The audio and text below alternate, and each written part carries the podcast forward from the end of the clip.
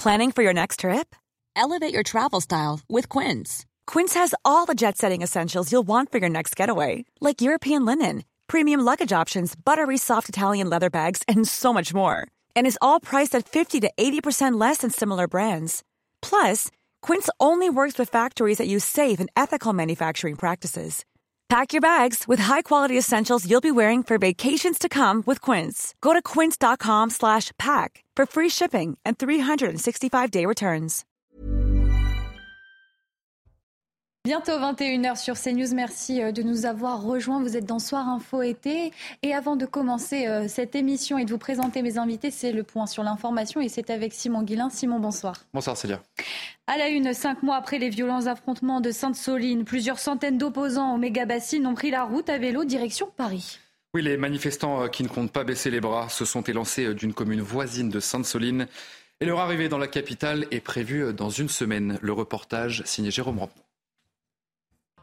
Dans ce champ à 600 vélos et une trentaine de tracteurs se sont regroupés, prêts à partir pour un périple jusqu'à Paris pour lutter contre les méga-bassines. Cinq mois après les affrontements de Sainte-Soline, les collectifs ne désarment pas. Il faut repenser en fait euh, l'utilisation de l'eau, la gestion de l'eau. Il euh, faut absolument euh, amener du collectif dans cette euh, gestion de l'eau. Alors si on ne pense pas le modèle agricole, on va continuer à, à faire croire à certains pays, enfin, agriculteurs qu'en gros c'est parce qu'ils ont accès à l'eau euh, qu'ils vont pouvoir continuer à faire ce qu'ils font. Tous réclament un moratoire sur la création de nouvelles bassines. C'est un arrêt immédiat de tout projet de bassine et de tout financement public des projets de bassine et pour l'ensemble du territoire national. C'est notre condition sine qua non à la reprise du dialogue et à un apaisement des tensions. Il n'y a pas d'autre euh, issue possible. Après le gel de leur dissolution par le Conseil d'État, les soulèvements de la Terre ont pu reprendre le combat et participer à cette action. Il ne s'agit pas de bloquer directement euh, un chantier, mais il s'agit quand même de faire une action extrêmement conséquente. Enfin, en, en termes de, de, de, présence sur les routes, euh, 600 vélos, euh, plusieurs dizaines de tracteurs qui vont se relayer, c'est absolument euh, inédit, en tout cas dans l'histoire des résistances politiques de ces dernières décennies. Et euh, le gouvernement va le voir passer, l'agence de l'eau va le voir passer. Dès le départ, tous ont voulu marquer le coup avec la construction symbolique d'un cairn au pied du panneau indiquant Sainte-Soline, en hommage aux blessés de la manifestation du 25 mars dernier. Prochaine étape importante, le 25 août à Orléans, devant l'agence de l'eau qui finance les bassines, avant l'arrivée le lendemain à Paris.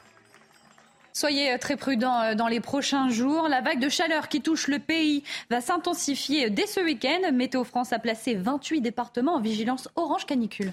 Les températures pourraient atteindre, voire même dépasser les 40 degrés dans le sud de la France. Et pour faire face à ces fortes chaleurs, je vous propose d'écouter les quelques conseils d'Agnès Ricaribon. Elle est présidente de la Société française de médecine d'urgence. Alors, bien s'hydrater avec une alimentation équilibrée. Hein, les fruits et légumes, ça amène aussi de l'eau. Euh, éviter l'alcool. Euh, une pinte de bière, ça, dés ça, ça déshydrate. En fait, c'est euh, agréable à boire, mais ça entraîne déshydratation parce que ça favorise l'urine. Donc, il vaut mieux une pinte d'eau qu'une pinte de bière. Et ne pas sortir au moment des, pleines chaleurs. Savoir se, rafraîchir avec des linges humides et euh, ne pas rester dans les endroits où il y a des îlots de chaleur, aller plutôt dans les endroits où, euh, réfrigérés. Alors les EHPAD ont mis en place des mesures qui marchent très bien. Euh, les plus à risque sont les personnes âgées qui sont isolées à domicile. Et dans ce contexte de changement climatique, les moissons ont été perturbées ces dernières semaines. C'est le cas notamment dans la partie nord du pays où l'on trouve les régions les plus productrices de blé. Les professionnels du secteur sont inquiets et contraints de s'adapter. Le reportage en Seine-Maritime signé Mathilde Ibanez. La moisson s'annonçait bonne en France cette année. Le mois de juin a été caractérisé par un climat doux.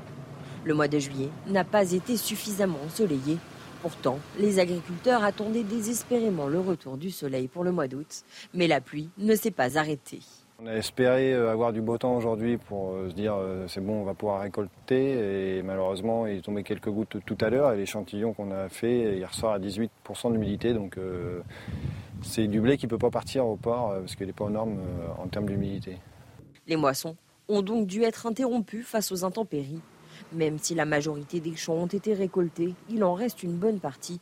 Mais celle-ci ne peut se faire, le blé est encore trop humide. Un changement climatique important qui fait perdre du temps et de l'argent aux agriculteurs. C'est un compromis à trouver entre des frais de séchage mais en préservant un peu la qualité ou de prendre le risque d'attendre que ça soit plus sec mais du coup peut-être au détriment des qualités du blé donc, qui peut être déclassé en blé fourragé donc pour l'alimentation du bétail Et là, on, peut, enfin, on perd gros sur le prix. Quoi. Le prix est conditionné par des critères qualité qui sont souvent dégradés en fonction du climat.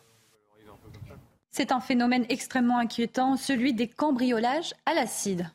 Oui, avec des produits corrosifs, les cambrioleurs euh, parviennent à ouvrir des portes d'entrée euh, de manière rapide et très discrète. Le week-end dernier, euh, de nouveaux faits ont été commis à Saint-Cloud dans les Hauts-de-Seine. Plusieurs malfaiteurs ont d'ailleurs été interpellés par les forces de l'ordre. Jules Bédot, Léo Marcheguet avec Sarah À son retour ce samedi, Ségolène découvre la porte de son appartement fracturée et protégée par des planches en bois. La police judiciaire lui explique alors que son appartement a été cambriolé par un groupe d'individus bien préparés. Ils ont accédé d'abord par le balcon en escaladant les cinq étages. Et ensuite, euh, ils ont voulu accéder euh, à d'autres appartements dans l'immeuble. Donc, ils ont forcé la porte, notre porte de l'intérieur. Euh, ils ont accédé à, l'appartement juste en face du nôtre. Et aussi au second, au second étage, deux autres appartements. Donc, quatre appartements en tout dans l'immeuble. Afin d'accéder aux appartements, les cambrioleurs ont eu recours à une méthode bien particulière. C'est un mode opératoire qui est assez complexe et complètement inédit sur le territoire national et qui consiste en réalité euh, à injecter un produit hautement corrosif dans les, serrures des appartements euh, et qui permet d'ouvrir euh, les portes de manière très rapide et silencieuse. On peut estimer qu'en en, 5-10 minutes, c'était réglé. Une équipe quasi professionnelle qui aurait commis 90 vols ou tentatives en Ile-de-France depuis juin 2022, visant exclusivement des immeubles d'appartements désertés en période estivale. Une information judiciaire a été ouverte pour vol en bande organisée, recel de vol et association de malfaiteurs. Cinq individus d'origine géorgienne ont été mis en examen ce mercredi, quatre d'entre eux placés en détention provisoire. À Marseille, la grève des agents de nettoyage de la gare Saint-Charles a pris euh, fin jeudi après-midi, c'était hier. Oui, ils dénoncent euh, depuis le début du mois le non-paiement de leur salaire entamé euh, le 1er août. Cette grève avait entraîné l'accumulation de déchets dans la gare Saint-Charles, l'une des plus grandes de France, et avec avant celle du mois d'août. La gare Saint-Charles avait déjà connu deux précédentes grèves du nettoyage cette année. Faites-vous partie de ces personnes qui télétravaillent? Si c'est le cas, vous faites figure d'exception. Selon une récente euh, étude européenne, il s'avère que la France est à la traîne concernant euh, cette pratique. Le nombre de jours de travail en distanciel est en moyenne de 0,6 jours accordés par semaine. À titre de comparaison, les Allemands ont au moins un jour par semaine et ça monte à près de deux jours au Canada. Sujet de Dunia Tengour. Contrairement à leurs voisins européens, les Français ne sont pas des grands adeptes du télétravail. Selon une dernière étude réalisée dans 34 pays développés, les salariés français se classent parmi ceux qui pratiquent le moins le travail à domicile, avec une moyenne d'une demi-journée par semaine contre une journée pour les salariés allemands. Pourtant, de nombreux employés sont conquis à l'idée de travailler depuis chez eux. J'adore. J'aime beaucoup. Bah, parce que ça me permet d'économiser le temps de trajet, le train de transport. Je pense que 2-3 jours de télétravail maison, c'est pas mal. Comme ça, on garde quand même un dynamisme, on va voir nos collègues, on profite, etc. Du côté des chefs d'entreprise et de certains salariés, le télétravail fait redouter une baisse de productivité, mais aussi un manque de cohésion entre collègues. Ah, le télétravail, c'est très bien, mais on perd euh, contact avec ses collègues. À petite dose, oui, à grande dose, non. Je pense que si j'en faisais tous les jours, je serais très très peu productive. Mais chez moi, j'ai du mal à me motiver. Même si le télétravail s'est développé dans de nombreux pays industrialisés depuis la pandémie, les Français, bien que demandeurs, restent, semble-t-il, encore très attachés à la vie d'entreprise en présentiel. Ténérife. Et puis à l'international, après quasiment trois jours de propagation incontrôlable des flammes, les pompiers constatent quelques améliorations sur l'île de Tenerife. Oui, le feu de forêt a déjà ravagé euh, près de 4000 hectares. C'est l'incendie le plus complexe des quatre dernières décennies pour l'archipel espagnol des Canaries. Un petit mot euh, de football pour terminer euh, ce journal. Kylian Mbappé sera dans le groupe parisien pour le déplacement à Toulouse à l'occasion de la deuxième journée du championnat. Le capitaine de l'équipe de France est apparu souriant euh, à l'entraînement ce mercredi aux côtés notamment de son coéquipier Ousmane Dembélé. Les deux Français seront peut-être alignés ensemble pour la toute première fois samedi au stadium de Toulouse. Et en conférence de presse, l'entraîneur parisien Luis Enrique s'est dit heureux du retour de son numéro 7. On l'écoute. Kylian lo he visto perfecto.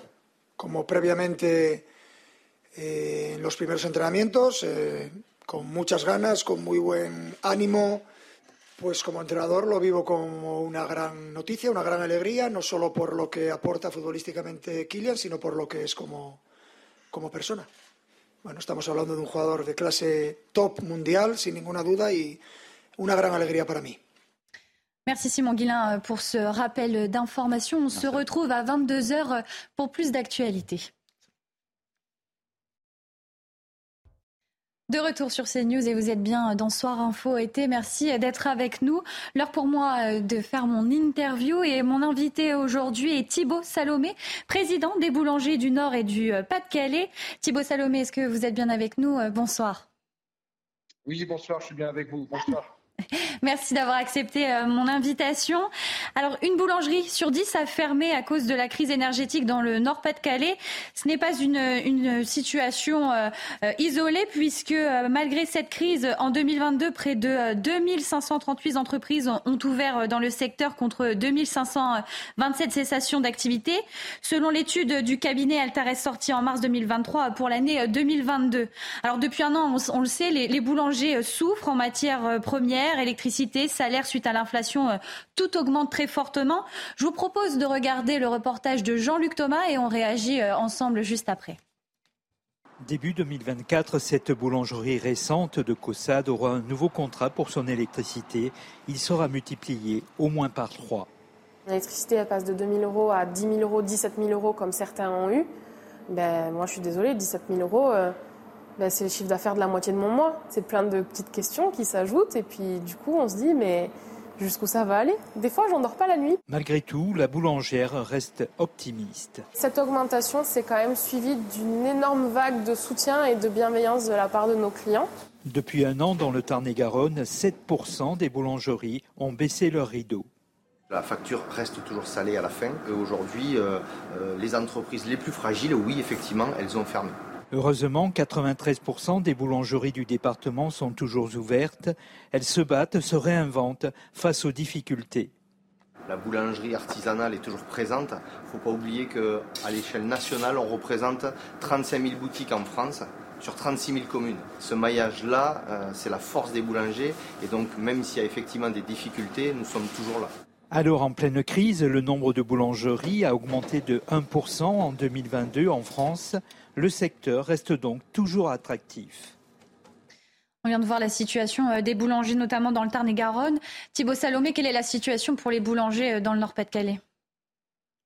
Alors, dans le Nord-Pas-de-Calais, malheureusement, on n'est pas du tout épargné. Hein. On est quasiment à un petit peu plus de 10% de fermeture de, de boulangeries. On était à un petit peu plus de 1000, 1000 entreprises artisanales et aujourd'hui, on a passé la barre des 900. Donc, c'est une situation relativement dramatique et totalement inédite. On se retrouve donc avec des, villages, des centres-villes sans boulangerie dans le Nord-Pas-de-Calais? Bah Aujourd'hui, malheureusement, oui, au détriment de, certaines chaînes qui, en profitent pour prendre, pour prendre la place vacante. Néanmoins, mes collègues artisans bah, se battent pour garder la tête hors de l'eau. Hein. Aujourd'hui, on a quand même subi trois crises de plein fouet hein. la, crise, la crise du Covid, la, hausse des matières premières, euh, la crise de l'énergie et aussi, aussi les salaires, hein, qui, le SMIC a augmenté trois fois l'année passée. Donc aujourd'hui, les collègues qui n'ont pas pu augmenter leur prix suffisamment se retrouvent, se retrouvent en difficulté et certains sont obligés de mettre la clé sous la porte parce qu'aujourd'hui, bah, les réculs jeunes sont plus, sont plus viables. Oui, parce qu'il y avait eu des répercussions de, de, sur les prix des produits pour, pour les clients, mais ces augmentations, elles ne peuvent pas être très importantes, sinon on perd une clientèle, c'est ça? Alors pour certains, c'est facile d'augmenter. Euh, pour d'autres, c'est beaucoup plus difficile parce que des fois, on a aussi une clientèle qui a, qui a un pouvoir d'achat ultra réduit. Hein. Aujourd'hui, mmh. dans le Nord-Pas-de-Calais, on a aussi encore d'anciennes cités minières avec un pouvoir d'achat qui est relativement restreint. Et aujourd'hui, l'artisan, pour rester attractif et pour pas voir sa clientèle partir en grande surface, bah, essaye de maintenir ses prix du mieux qu'il peut. Et, et, des fois, malheureusement, euh, bah, ça peut lui être fatal. Donc aujourd'hui, voilà, il y, y, a le dilemme entre euh, garder des prix attractifs, maintenir une qualité et garder sa clientèle, et, euh, et puis prendre le risque d'augmenter, de la voir partir sur de la grande surface. Donc aujourd'hui, voilà, c'est ultra compliqué. Toutes les petites entreprises qui avaient déjà des trésoreries qui avaient, qui avaient été mises à mal avec les différentes crises, bah voilà, c'est la goutte d'eau qui fait déborder le vase, hein, des, factures d'énergie qui se retrouvent multipliées par euh, 1,5, 2, voire 3 dans certains cas extrêmes. Bah c'est tout. Aujourd'hui, les entreprises, elles ne peuvent plus faire face et elles sont contraintes de fermer. Aujourd'hui, il faut savoir que les petites entreprises, c'est souvent la première lumière allumée et la dernière allumée d'un village. Et quand ça s'éteint, eh ben, c'est le village entier qui se meurt. Donc voilà, on est, on est dans une situation complètement inédite. Oui, justement, pour rebondir sur vos propos, dans de précédentes interviews, j'ai lu que vous aviez dit qu'une boulangerie, c'est un lieu de rencontre, un lieu de partage.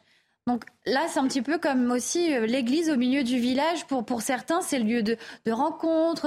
Euh, au début, on commence la journée en allant voir son boulanger. Souvent, c'est même les boulangers qui ont euh, les informations, les derniers scoops d'un village. Comment, Comment on fait quand des, villages se retrouvent sans école, sans boulangerie, sans, sans, sans institution?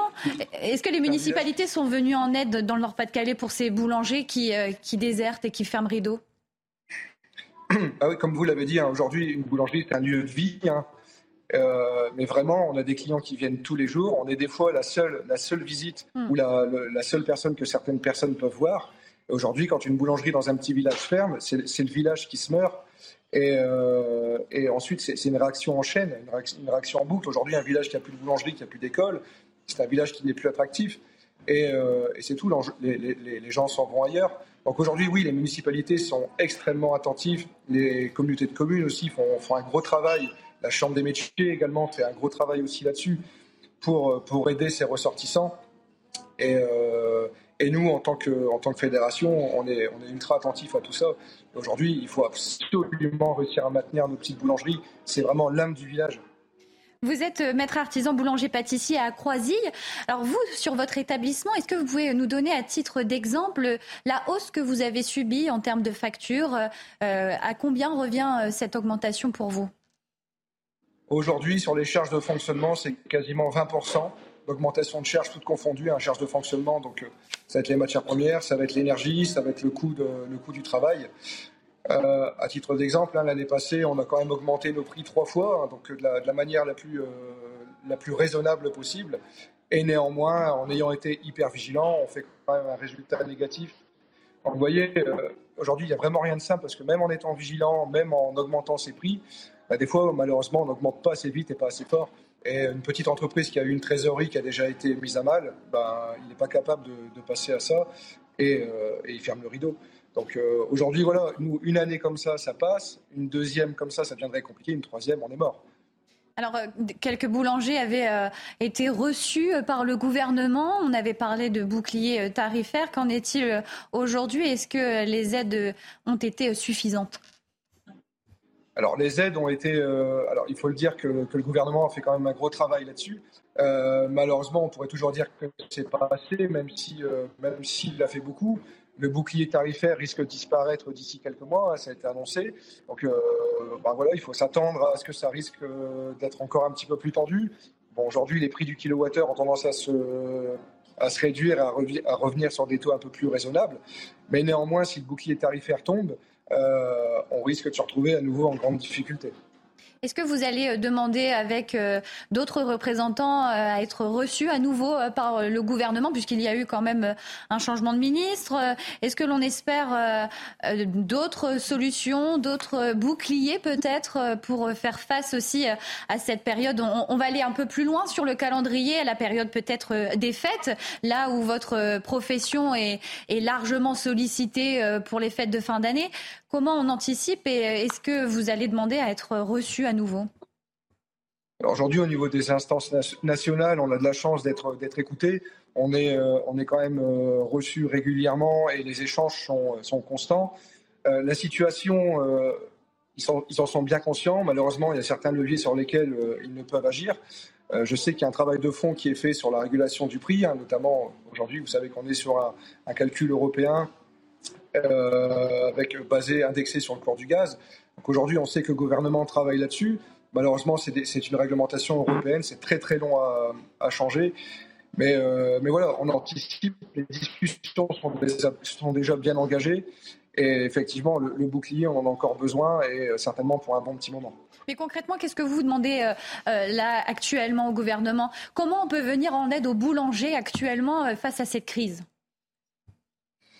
Bah, Aujourd'hui, euh, c'est c'est un petit peu tout. En fait, c'est un petit peu rien, un petit peu tout. Euh, ah, voilà, l'augmentation des, matières premières, euh, malheureusement, le gouvernement a pas une grosse, euh, enfin, peut pas faire grand chose là-dessus.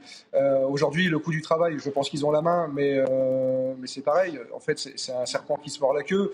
Le pouvoir d'achat baisse, le SMIC augmente pour essayer de le contrer.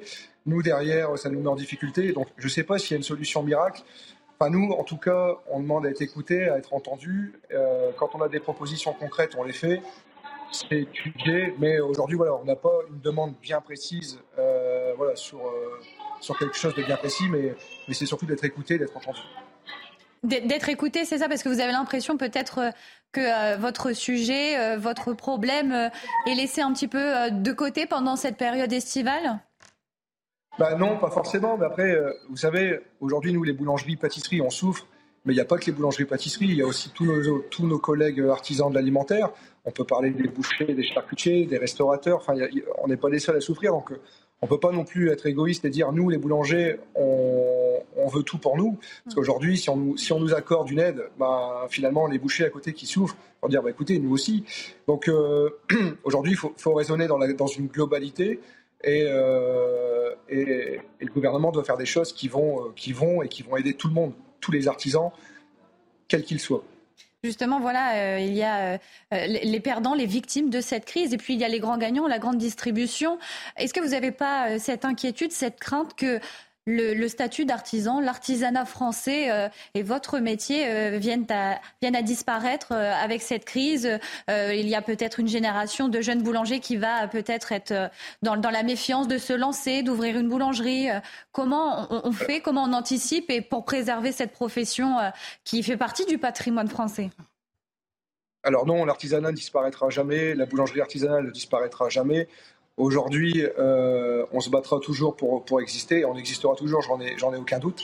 Malheureusement, notre métier évolue, on est, en train de, on est tous obligés de se, de se réinventer, de revoir nos modèles économiques.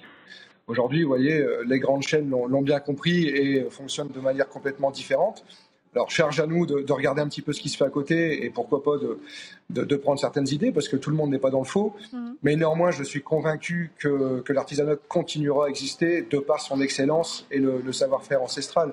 Donc euh, voilà, charge à nous de nous réinventer, de toujours être meilleur, de toujours euh, garder en ligne de mire la qualité et après, je pense que le client est, là et sera toujours au rendez-vous si on est qualitatif. Oui, mais c'est compliqué voilà, de garder une certaine qualité, un certain savoir-faire quand euh, certains boulangers nous expliquaient bah, travailler la nuit pour éviter, euh, enfin travailler plutôt le jour que la nuit pour éviter euh, d'allumer les lumières, d'avoir aussi un, de nouveaux systèmes de rendement, de, de, moins faire tourner les fours. Comment on fait pour préserver? D'ailleurs, vous, dans votre boulangerie et pâtisserie, comment vous vous organisez? Est-ce que vous avez changé votre mode de travail? Est-ce que aussi vos ouvriers euh, ont eu un planning euh, aménagé pour, euh, pour éviter de, dépenser trop d'énergie alors, on n'avait pas attendu la crise pour déjà se réorganiser et puis, et puis aller chercher les économies on pouvait les trouver. on a forcément revu certaines choses. Il y avait des petits gestes qu'on ne faisait pas auparavant et qu'on fait désormais. Après, de toute manière, on peut pas, on peut pas tout réinventer. À un moment donné, le four, il, y a pas, il doit fonctionner pour, il doit fonctionner pour cuire. alors certes, on fait un peu plus attention sur les cuissons de l'après-midi on essaye de, centrer, de concentrer un petit peu plus les cuissons. Mais après, on est quand même obligé de continuer à produire de la qualité. Si finalement, euh, on cuit tout la nuit pour être tranquille et se dire, bon, allez, c'est bon, je coupe mon four, et finalement, on propose des baguettes qui ont été cuites euh, il y a plus de 10 heures à nos clients, ben, on va se retrouver perdant parce que nos clients vont se dire à un moment donné, bon, il se passe quelque chose, ok, il y a une crise énergétique, ok, mais à un moment donné, moi, ma baguette shot de 17 heures, euh, je vais la chercher où Je vais la chercher en grande surface. Donc non, il y, y, a des charges incompressibles, il y a des façons de travailler qui sont incompressibles. Oui, on a revu certaines choses. Oui, on est hyper vigilant sur les petits gestes, parce que finalement, c'est les petits gestes qui, à la fin de l'année, font les grosses différences. Mais euh, à un moment donné, euh, on ne peut pas travailler dans le noir, on ne peut pas travailler avec un four éteint, on ne peut pas cuire le pain euh, dans un four moins chaud. Donc, on, est obligé, on est obligé de continuer à travailler de toute manière, quoi qu'il arrive pour euh, justement euh, préserver votre profession Est-ce que vous misez aussi euh, sur l'apprentissage? On est voilà à quelques jours de la rentrée scolaire, quelques collégiens, quelques lycéens cherchent encore leurs orientations. Comment on peut séduire cette génération pour venir découvrir les, joies et aussi malheureusement les, difficultés de, cette profession? Mais comment on arrive encore à, à séduire la jeune génération pour, pour devenir boulanger-pâtissier?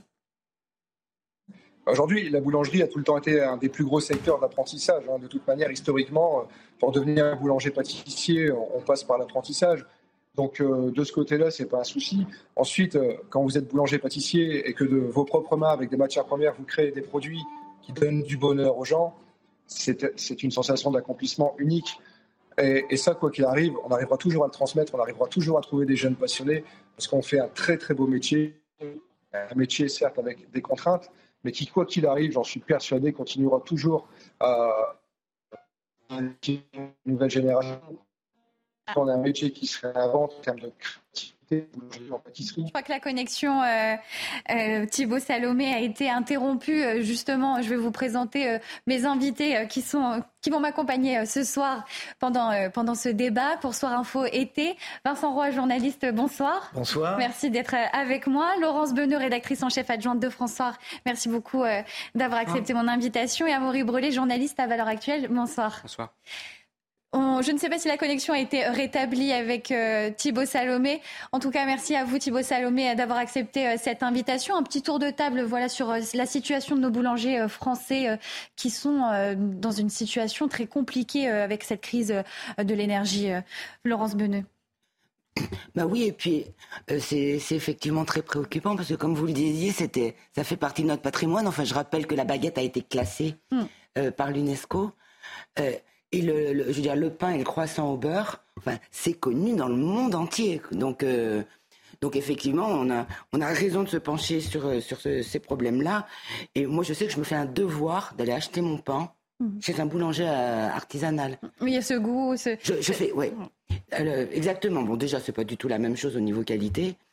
et par-dessus le marché, bah, si on peut faire des petites choses pour que ces, ces professions durent, voilà. C'est tant pis, je paye 10 centimes de plus euh, ma baguette que, que avant. Mais juste une toute petite chose parce que... il est de retour, Thibaut Salomé. Ah. Euh, euh, est-ce que vous êtes là, Thibaut?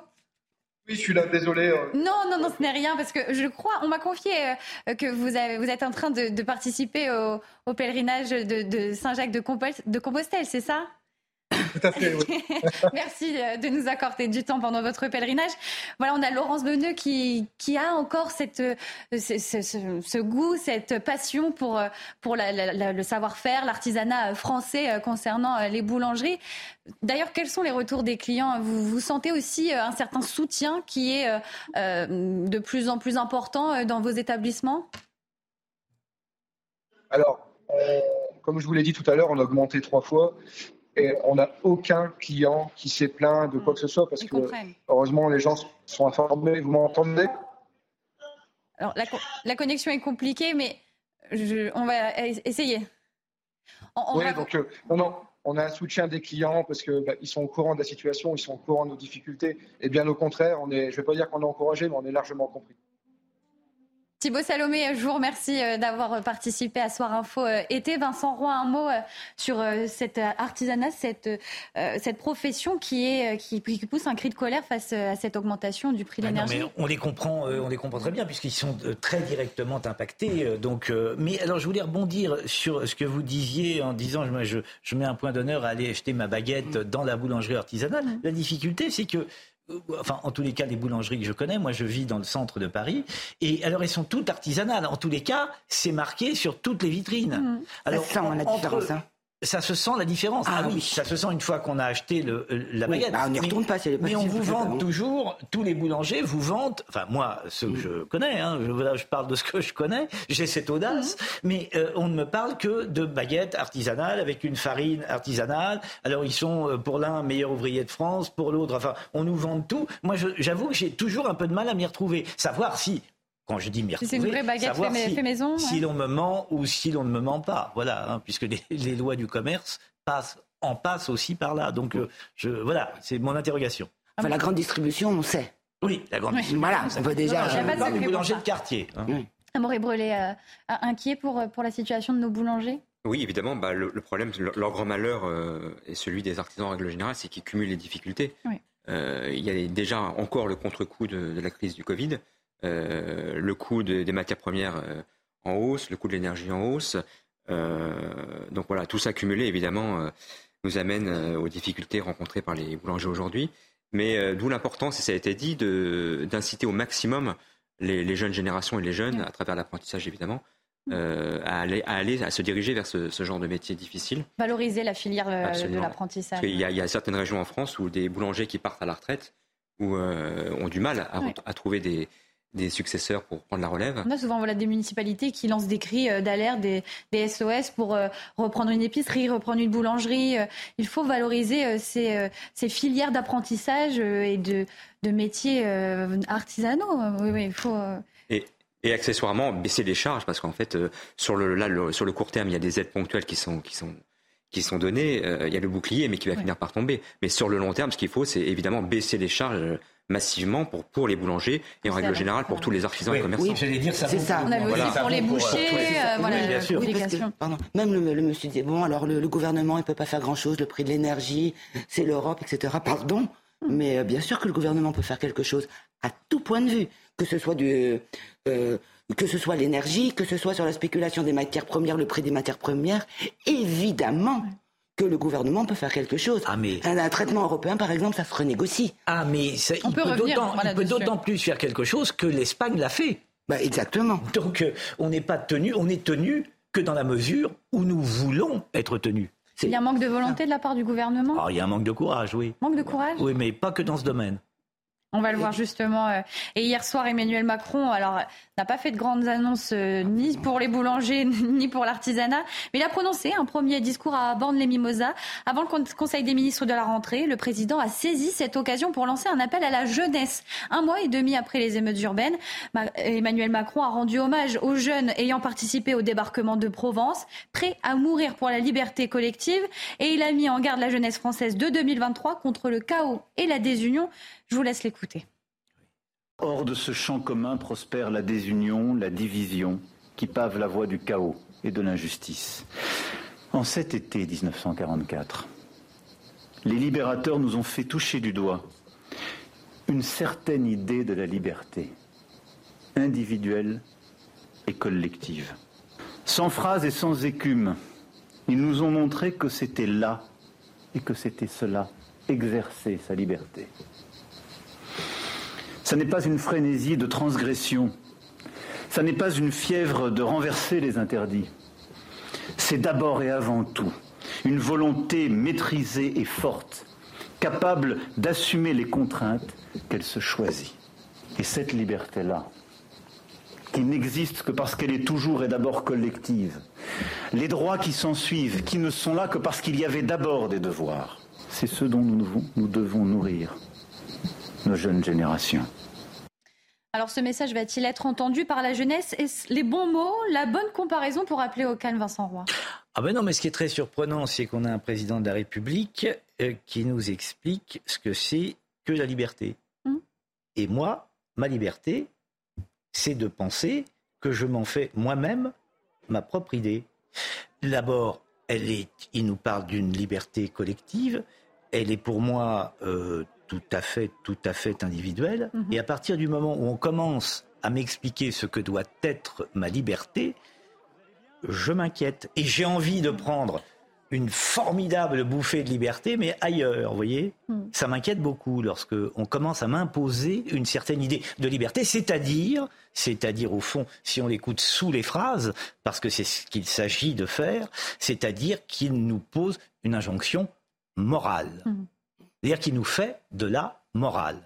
Eh bien, la morale ou de la moraline, pour On lui utiliser. A reproché d'être moralisateur, de prendre cet air hautain lors de. Là, c'est davantage de la moraline, comme le, le, dit Nietzsche, que de la morale. Et moi, euh, euh, voilà, la moraline, euh, en tous les cas, ça, ça, passe assez mal. Oui. Je ne vois pas pourquoi un président nous fait de la morale ah et pourquoi il nous indique ce qu'est la liberté. votre votre analyse, votre votre regard sur ce, ce discours qui qui était adressé à la jeunesse et ces mots un petit peu cachés euh, pour euh, faire passer des messages alors moi d'abord j'ai pas compris le timing parce que mmh. faire un discours aux jeunes euh, à 17 août en pleine vacances d'été où les jeunes sont tous en vacances par définition donc évidemment son discours n'a été écouté et entendu par personne. deuxièmement pas d'annonce aucune annonce précise c'est-à-dire qu'on est à nouveau dans l'incantation ça parle ça parle. Voilà, forme plus que le fond. Voilà exactement Et, troisièmement, je, je, partage évidemment votre avis, les leçons de morale, les jeunes n'en veulent pas, ils n'en ont pas besoin. Ce qu'ils veulent, c'est ce que veut la majorité des Français, c'est-à-dire la sécurité, les meilleures chances de réussir, de trouver un travail et de créer son entreprise pour les plus talentueux. Alors beaucoup euh, euh, ont utilisé ces mots euh, du président de la République en comparaison avec les émeutes qui ont eu lieu ces dernières semaines. Pour, pour beaucoup, les mots d'Emmanuel Macron étaient adressés aux émeutiers. Mais Nathan Dever, présent sur ce plateau d'en face à l'info était tout à l'heure, a eu une autre expertise, une autre analyse de, de ce discours. Écoutez.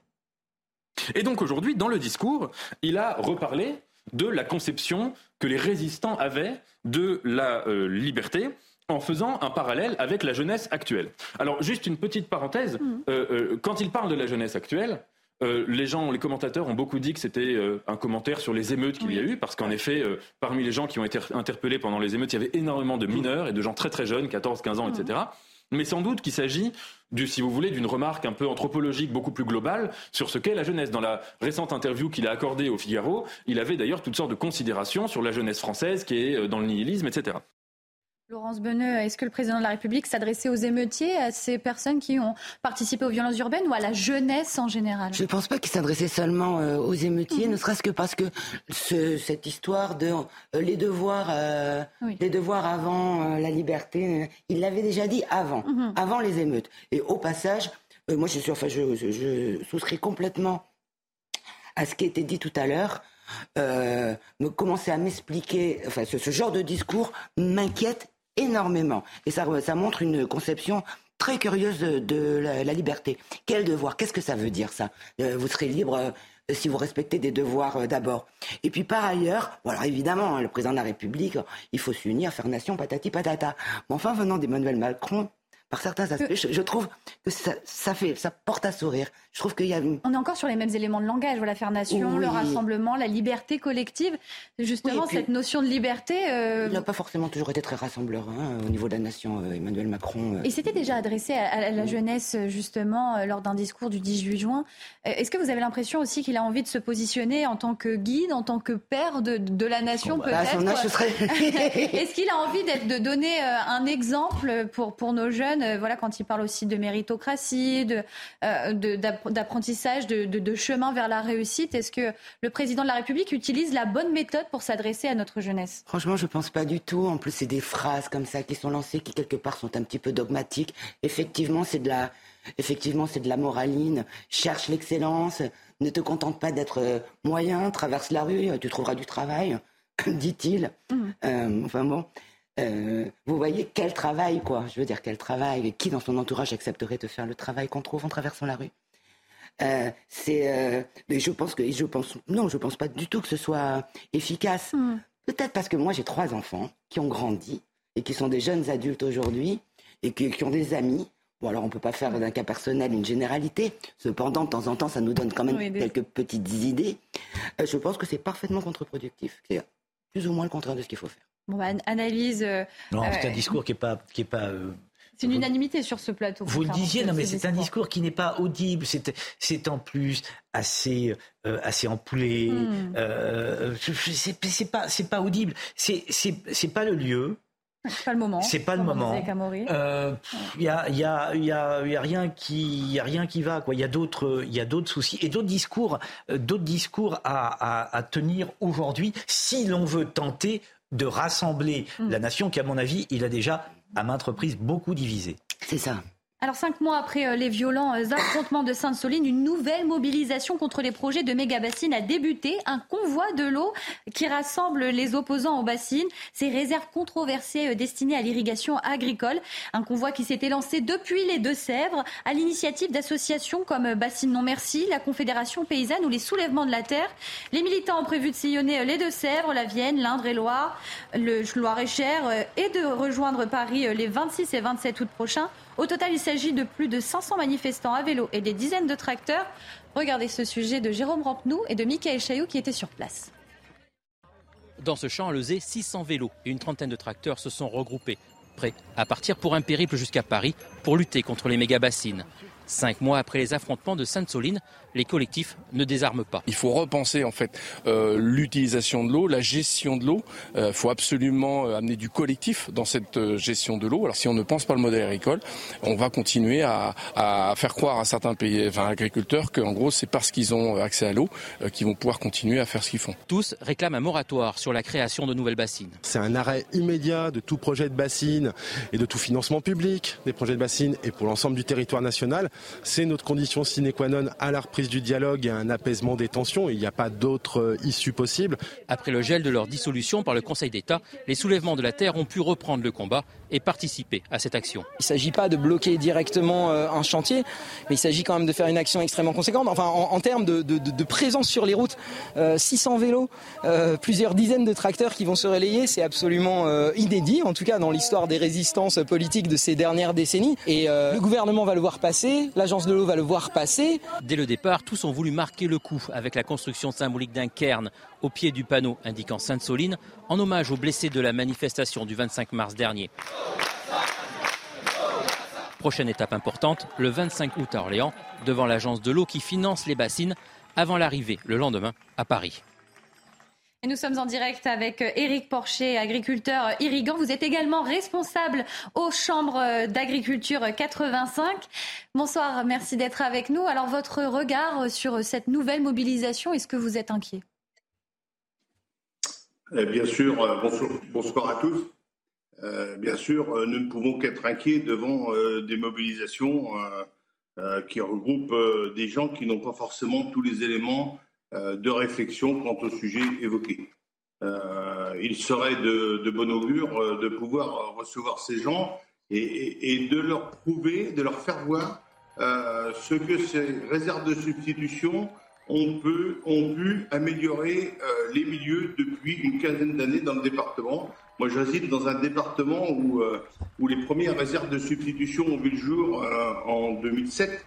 Donc maintenant, vous voyez, on a un certain recul, hein, on a une quinzaine d'années. Euh, c'est au bord du marais Poitevin.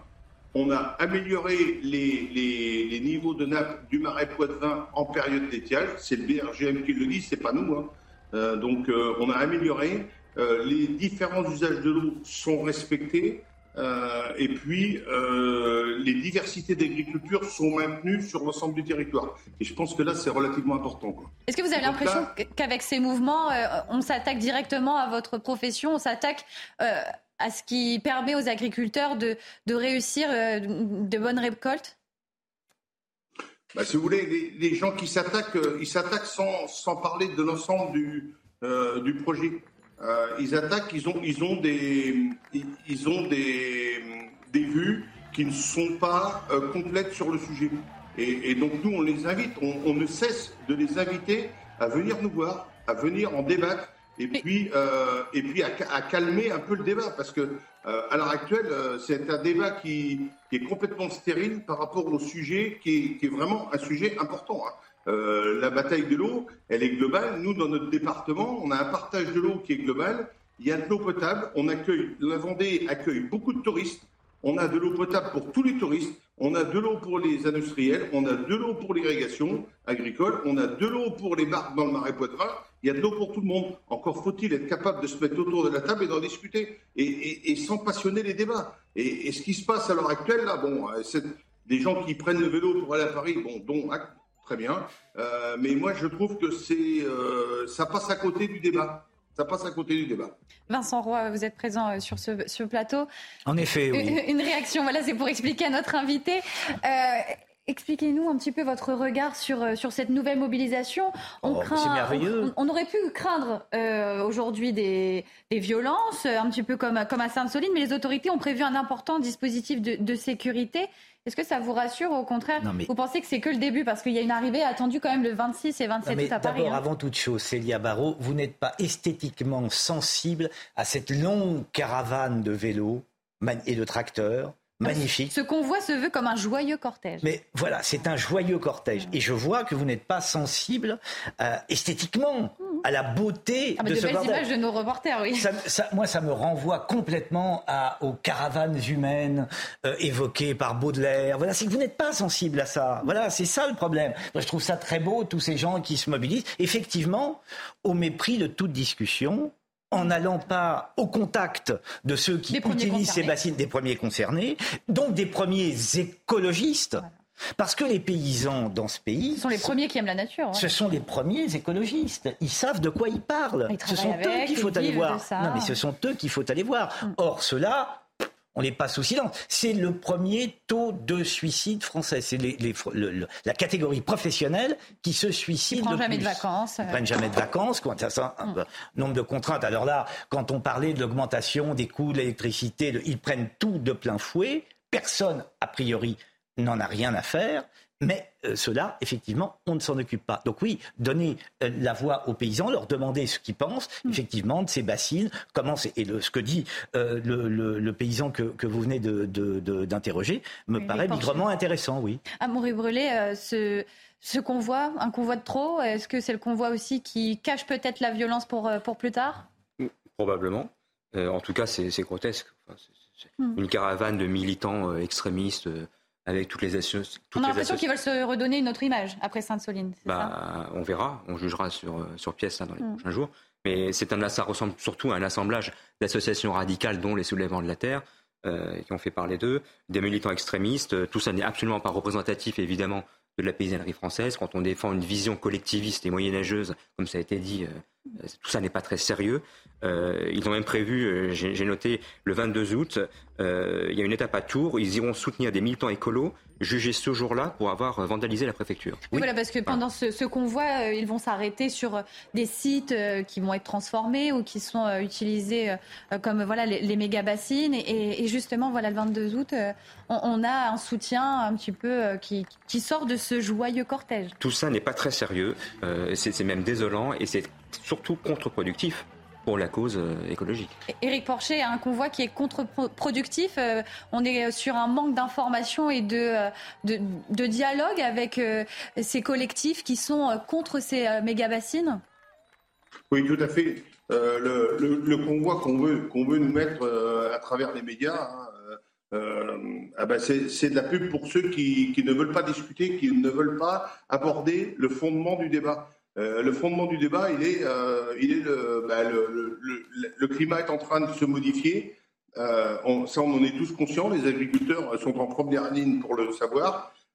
il faut, avec ça, gérer. Et il faut gérer de la pluie qui vient pas forcément au moment où on l'attend. Et, c'est à ce titre-là que, nous, on pense que la clé du stockage de l'eau en période hivernale, c'est un élément. Certes, ce n'est pas le seul élément hein, disponible pour pour pour euh, contrer le, changement climatique que nous devons vivre, mais c'est un élément que nous devons prendre en considération et, euh, juste un élément. Euh, les réserves de substitution, parce que moi le, terme que vous employez à travers des médias, hmm. je ne peux pas, je ne peux pas le comprendre. Mais les réserves de substitution, substitution, ça veut dire que on, se permet de stocker de l'eau en période de haute eaux, de l'eau qu'on prenait en, habituellement en période d'étiage, c'est-à-dire en été. Et donc là, il y a une nette amélioration des milieux qui est constatée parce que justement, on, fait attention à la prise d'eau, justement. Et ça, c'est relativement important. Et j'aimerais bien que ces gens qui sont capables de partir en vélo jusqu'à Paris eh ben, aient aussi le courage de venir à la table des discussions et puis qu'on fasse ensemble, qu'on trouve ensemble des moyens de résoudre ce problème. Est-ce que les agriculteurs ont prévu euh, euh, voilà, de, répondre avec un autre mouvement ou peut-être euh, de défendre les projets en se rassemblant, en appelant à manifester? Est-ce que vous, de votre côté, les, agriculteurs, vous pensez à, vous mobiliser? Alors, nous, nous, les responsables que nous sommes, la première chose qu'on fait par rapport à nos irrigants, c'est de dire on reste calme. malgré que nos, nos terrains nos terrains, nos récoltes soient saccagées. Hein. Regardez à Sainte-Soline, hein. ça on n'en fait pas, hmm. on n'en fait pas état. Mais à Sainte-Soline, véritable champ de bataille. Ont, été saccagés. Et ça, c'est complètement déplorable dans un État théoriquement de droit. Bon, je ne vais pas sur ce dossier-là. Euh, moi, je pense que nous, nous, les agriculteurs, on reste ouverts au dialogue, que les gens viennent nous voir. Nous, on est dans un département où tout n'est pas facile. Tout, peut se discuter, mais on arrive à s'entendre même avec les, associations protectrices de l'environnement. Euh, on a le, président de FNE du secteur qui, lui, a dit ben, les réserves de substitution, au départ, j'étais contre. Mais maintenant, force est de constater qu'elles amènent une amélioration de biodiversité dans les milieux. Et donc, c'est un élément, ce n'est pas le hmm. seul élément qui doit répondre au changement climatique, mais c'est un élément qu'on doit regarder de près et qu'on doit faire évoluer. Laurence Beneux, il y a euh, cette nécessité d'évolution justement euh, euh, dans, ce contexte de conflit entre agriculteurs et collectifs pour la défense de l'environnement? Mais oui, mais bon, alors moi je vais me faire un petit peu l'avocat du diable, je vais adoucir ce que vous disiez tout à l'heure. Je pense qu'il y a des jeunes qui sont sincèrement inquiets. C'est-à-dire qu'il n'y a pas que des extrémistes, mais il y a beaucoup d'ignorance. Et il a vraiment, il a raison ce monsieur. Et je trouve qu'on a une responsabilité aussi. Vous savez, on a commencé à, traiter le, sujet à François. Mhm. Bon, c'est pas mon domaine. Hein. Moi, je suis euh, justice. Euh, mais comme on est une petite équipe, j'ai commencé à regarder. Je me suis rendu compte que, en fait, je connais, je, savais rien. Vous voyez, je savais rien et qu'il y avait finalement rien de manque de pédagogie sur ces projets. Mais oui, pas, pas grand chose euh, finalement de, de disponible. J'ai par exemple appris euh, on en parlait sur, enfin, sur, sur, CNews, euh, c'était il y a quelques jours, avec, euh, c'est pareil, une dame aussi, une agricultrice, où j'avais, j'ai appris qu'on jetait énormément d'eau douce, qu'on balançait à la mer. Il y a un gâchis monstrueux.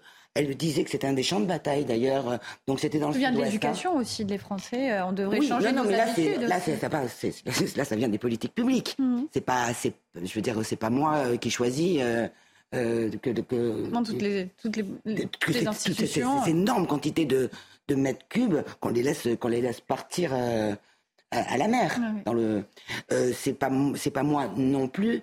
vous voyez, à mon petit niveau, qui choisit qu'on va recycler ou non l'eau, qui est quelque chose d'extrêmement recyclable. Enfin, il y a plein de choses qui ne sont pas explorées, mais surtout, effectivement, il y a beaucoup, beaucoup d'ignorance. Et je disais avant l'émission, par rapport à, à ça, je disais, ben, finalement, moi, je, je, suis un peu désorientée parce qu'il y a des agriculteurs qui semblent être pour, il y a des agriculteurs qui semblent être contre. contre et là-dessus, sur ce sujet technique, j'ai beaucoup de mal à me faire ne serait-ce qu'une opinion. Je veux dire, bon, il faut être spécialiste. Hein. Il y a un, moment, on, a, on, a, du mal. Voilà, il, y a, un moment, il y a des enjeux. Enfin, il, faut, il y a des connaissances aussi peut-être scientifiques, statistiques. on pourrait peut-être laisser faire. Vous êtes positionné sur le sujet Non, je suis pas positionné, mais si vous voulez, d'abord, je suis pas positionné sur tous les sujets. Mmh. Euh, il y a des sujets sur, le, euh, sur lesquels je ne suis pas positionné. En revanche, je suis positionné euh, de manière fondamentale à détecter le ridicule des situations, le grotesque. Vous parlez du grotesque. Ça, je suis très positionné. J'ai l'impression que c'est un petit peu le carnaval. Non, mais enfin, écoutez. Alors, j'ai observé, je voulais vous dire quand même, avant qu'on ne change de sujet, que euh, euh, j'ai observé tout. On peut remettre sûrement des images. Mais tous les défilés, etc. Je n'ai pas vu Médine à vélo. Il n'a pas participé. Ah ben voilà. Alors j'étais déçu parce que je pensais le voir d'un coup apparaître au détour d'une image. Euh, manifestement, il n'est pas là. Il doit réserver ses forces euh, pour, les universités pour les universités d'été, pour la fête de l'humanité, oui bien sûr. Éric Porcher, vous êtes toujours avec nous. Euh, un mot aussi, voilà sur pour terminer cette interview. Est-ce que vous allez peut-être vous rendre sur des sites pour venir en aide à des agriculteurs, apporter votre soutien? Est-ce que vous comptez suivre quand même de, très près euh, ce convoi de l'eau euh, jusqu'à Paris? Alors évidemment, euh, on, suit de près ce convoi de l'eau. par contre, ce qu'il faudrait quand même remettre un petit peu en perspective, c'est que, parce que là, on sent qu'il y a, une, comment dire, des syndicats qui se mettent les uns contre les autres. Mmh. et, là, c'est complètement contre-productif euh, vous savez, nous, on en est euh, à la Chambre d'agriculture de Vendée. Euh, on représente l'ensemble des agriculteurs, et quels qu'ils soient. Et même si on a, on a une majorité syndicaliste, hein, bien évidemment, hein, qui nous a conduit à la Chambre d'agriculture, mais on, est capable de, soutenir des projets de retenue collective ou des projets de retenue privée, parce qu'on en fait quand même dans ce département, de stockage d'eau en période hivernale et, et, pour tous les agriculteurs. Et donc là, moi je déplore vraiment qu'un syndicat euh, qui se, avec ces drapeaux là d'une certaine mm. couleur, euh, se, se, mettent en avant là. Je trouve que c'est complètement déplorable, c'est complètement contre-productif pour l'agriculture. On n'a vraiment pas besoin de ça. euh, je pense que euh, le sujet que vous aviez avant, par rapport euh, au boulanger, par rapport au, coût de la farine, par rapport au coût de l'électricité, vous avez juste oublié de citer qu'au départ de la farine, ben, il y a le producteur de blé. Mm. Et le producteur de blé, c'est un agriculteur. Et, et, quels que soient les agriculteurs, et quelles que soient les agricultures, on a besoin d'eau. Et nous, on défend l'ensemble des agriculteurs et l'ensemble des agricultures. Voilà. Mais ça sera le, mot de la fin de cette interview. Éric Porcher, merci beaucoup euh, d'avoir été avec nous euh, ce soir dans Soir Info été. On marque une courte pause et, on revient tout de suite. Restez sur CNews. Retour euh, sur CNews. Merci d'être avec nous. Vous êtes dans Soir Info été. 22h, c'est l'heure de faire un rappel des titres, rappel de l'information. Et c'est avec Simon Guillain. Simon, rebonsoir. Bonsoir euh, chère Célia et bonsoir à tous ceux qui nous rejoignent ce soir sur CNews. Cinq mois après les violents affrontements de Sainte-Soline, plusieurs centaines d'opposants au méga-bassine ont pris la route à vélo direction Paris. Les manifestants qui ne comptent pas baisser les bras se sont élancés d'une commune voisine de Sainte-Soline et leur arrivée à Paris est prévue dans une semaine. On va écouter à ce sujet le porte-parole du collectif Bassine Non Merci. On va monter jusqu'à la capitale, on va aller voir les institutions, on va dire haut et fort que ce qu'on réclame c'est un moratoire et s'il faut le traduire c'est un arrêt immédiat de tout projet de bassine et de tout financement public des projets de bassine et pour l'ensemble du territoire national. C'est notre condition sine qua non à la reprise du dialogue et à un apaisement des tensions. Il n'y a pas d'autre euh, issue possible quand on voit à quel point ces projets de méga bassines aujourd'hui sont remis en profondeur, en cause euh, par tous ces scientifiques, par tous ces organismes comme la Cour des comptes, euh, le, le rapport de l'ONU est affligeant. Euh, très alertant et devrait euh, obliger le gouvernement Macron à tout stopper dès aujourd'hui. Si euh, Macron était quelqu'un de raisonnable et voulait sortir de, l'inaction climatique, il annoncerait durant la semaine un moratoire sur les méga bassines. À Marseille, la grève des agents de nettoyage de la gare Saint-Charles a pris fin jeudi après-midi. Ils dénonçaient depuis euh, le début du mois le non-paiement de leur salaire. Entamé le 1er août, cette grève avait entraîné euh, l'accumulation de déchets dans la gare Saint-Charles, l'une des plus grandes de France. Avant celle du mois d'août, la gare Saint-Charles avait déjà connu deux précédentes grèves de nettoyage cette année. Et puis à l'international, euh, après quasiment trois jours de propagation incontrôlable des flammes, les pompiers constatent quelques améliorations sur l'île de Tenerife. Le feu de forêt qui a déjà ravagé 4000 hectares, c'est l'incendie le plus complexe des quatre dernières décennies pour l'archipel espagnol des Canaries. Voilà pour euh, ce petit rappel de l'actualité à 22h sur CNews. Elle vous attend tout sourire pour la suite de Soir Info. Vous retrouvez tout de suite Célia Barotte et ses invités. Merci beaucoup euh, Simon Guillain. Une courte pause à nouveau euh, sur CNews, mais restez avec nous. Soir Info été continue avec mes invités. Merci de rester avec nous. 22 heures passées de bientôt 7 minutes. Vous êtes toujours euh, sur CNews. Merci euh, d'être avec nous dans Soir Info été. Et si vous êtes sur la route des vacances, euh, soyez vigilants à votre vitesse.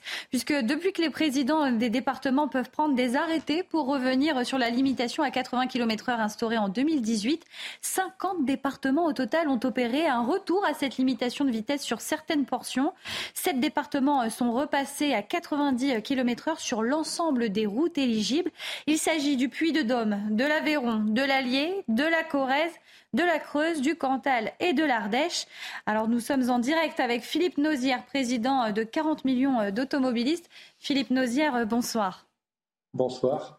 Merci euh, d'être avec nous dans Soir Info été pour euh, revenir sur euh, ces départements qui sont repassés aux 90 km/h.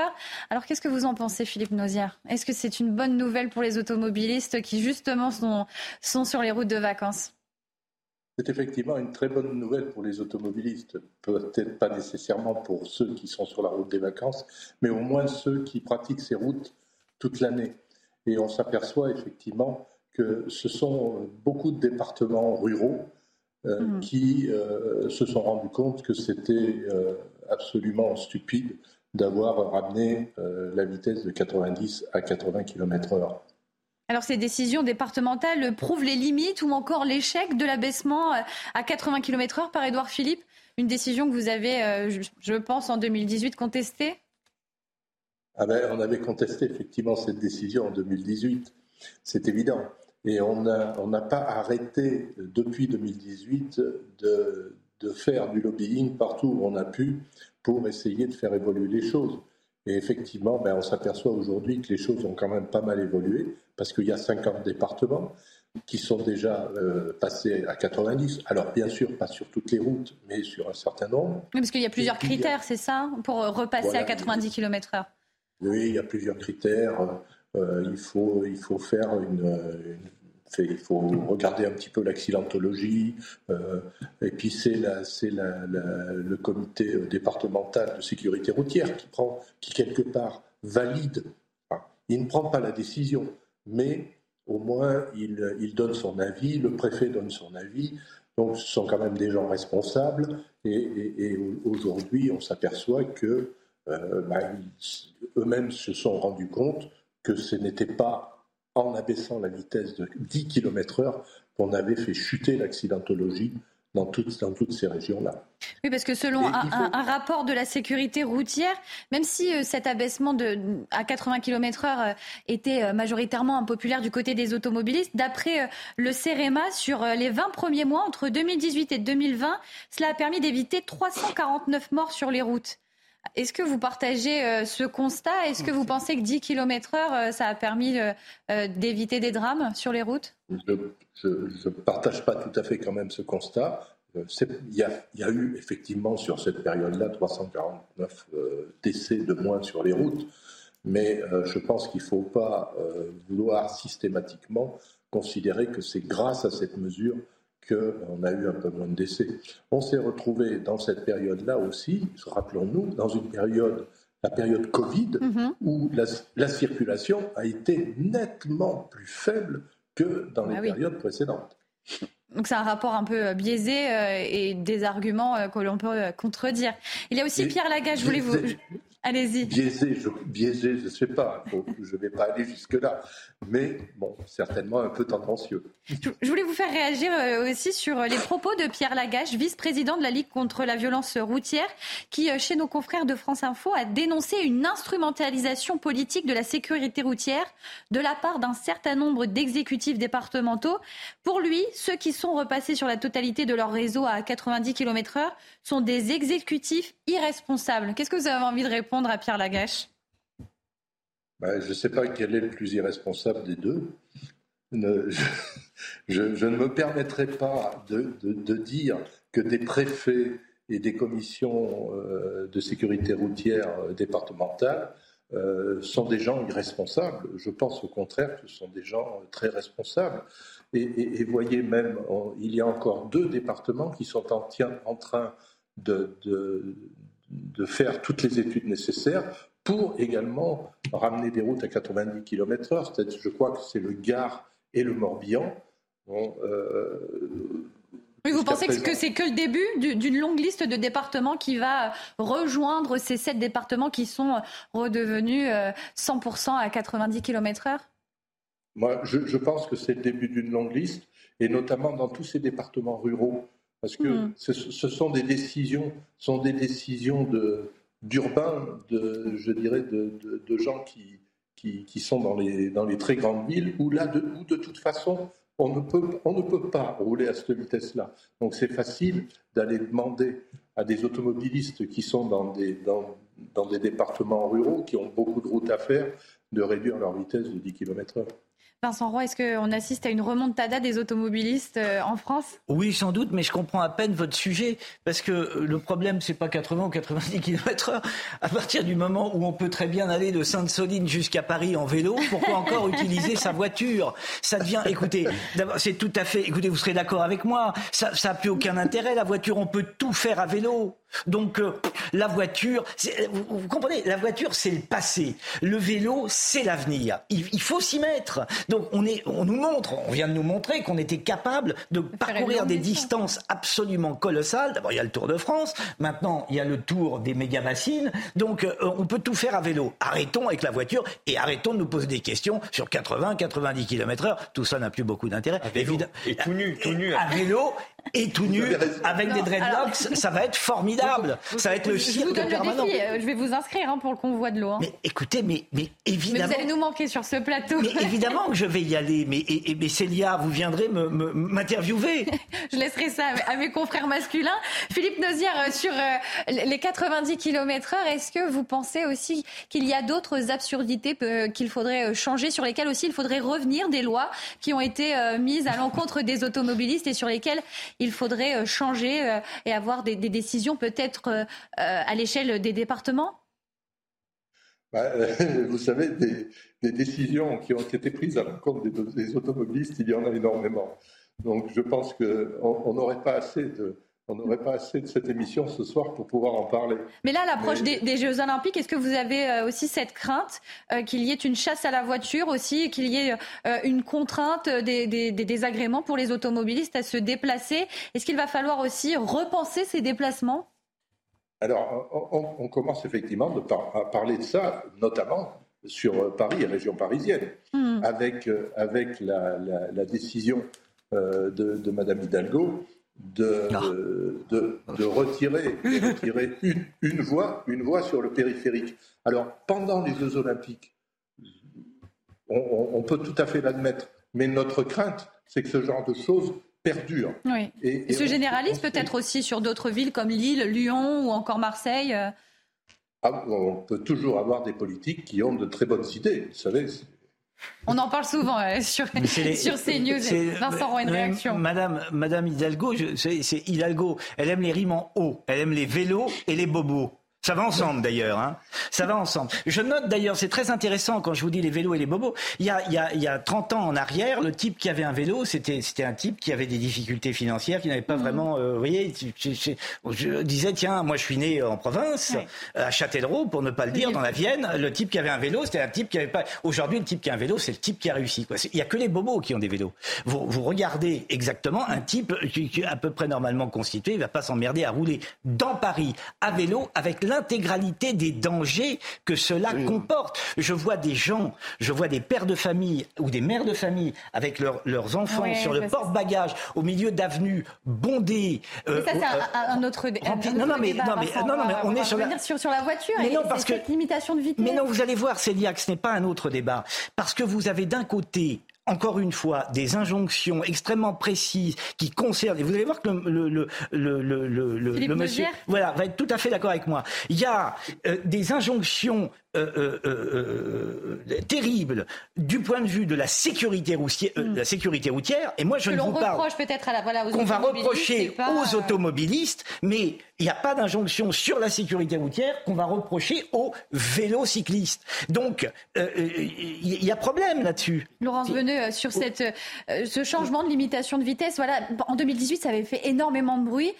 Tout ça pour rien bah, Tout ça pour ça Oui, bah, ça, enfin, ça me semblait assez évident que ça n'allait pas faire une grosse différence de passer 80 à 90 km à l'heure sur les nationales. Et effectivement, dans les villes, de toute façon, on ne peut pas rouler là-dessus. Enfin, on ne peut pas rouler à cette vitesse-là.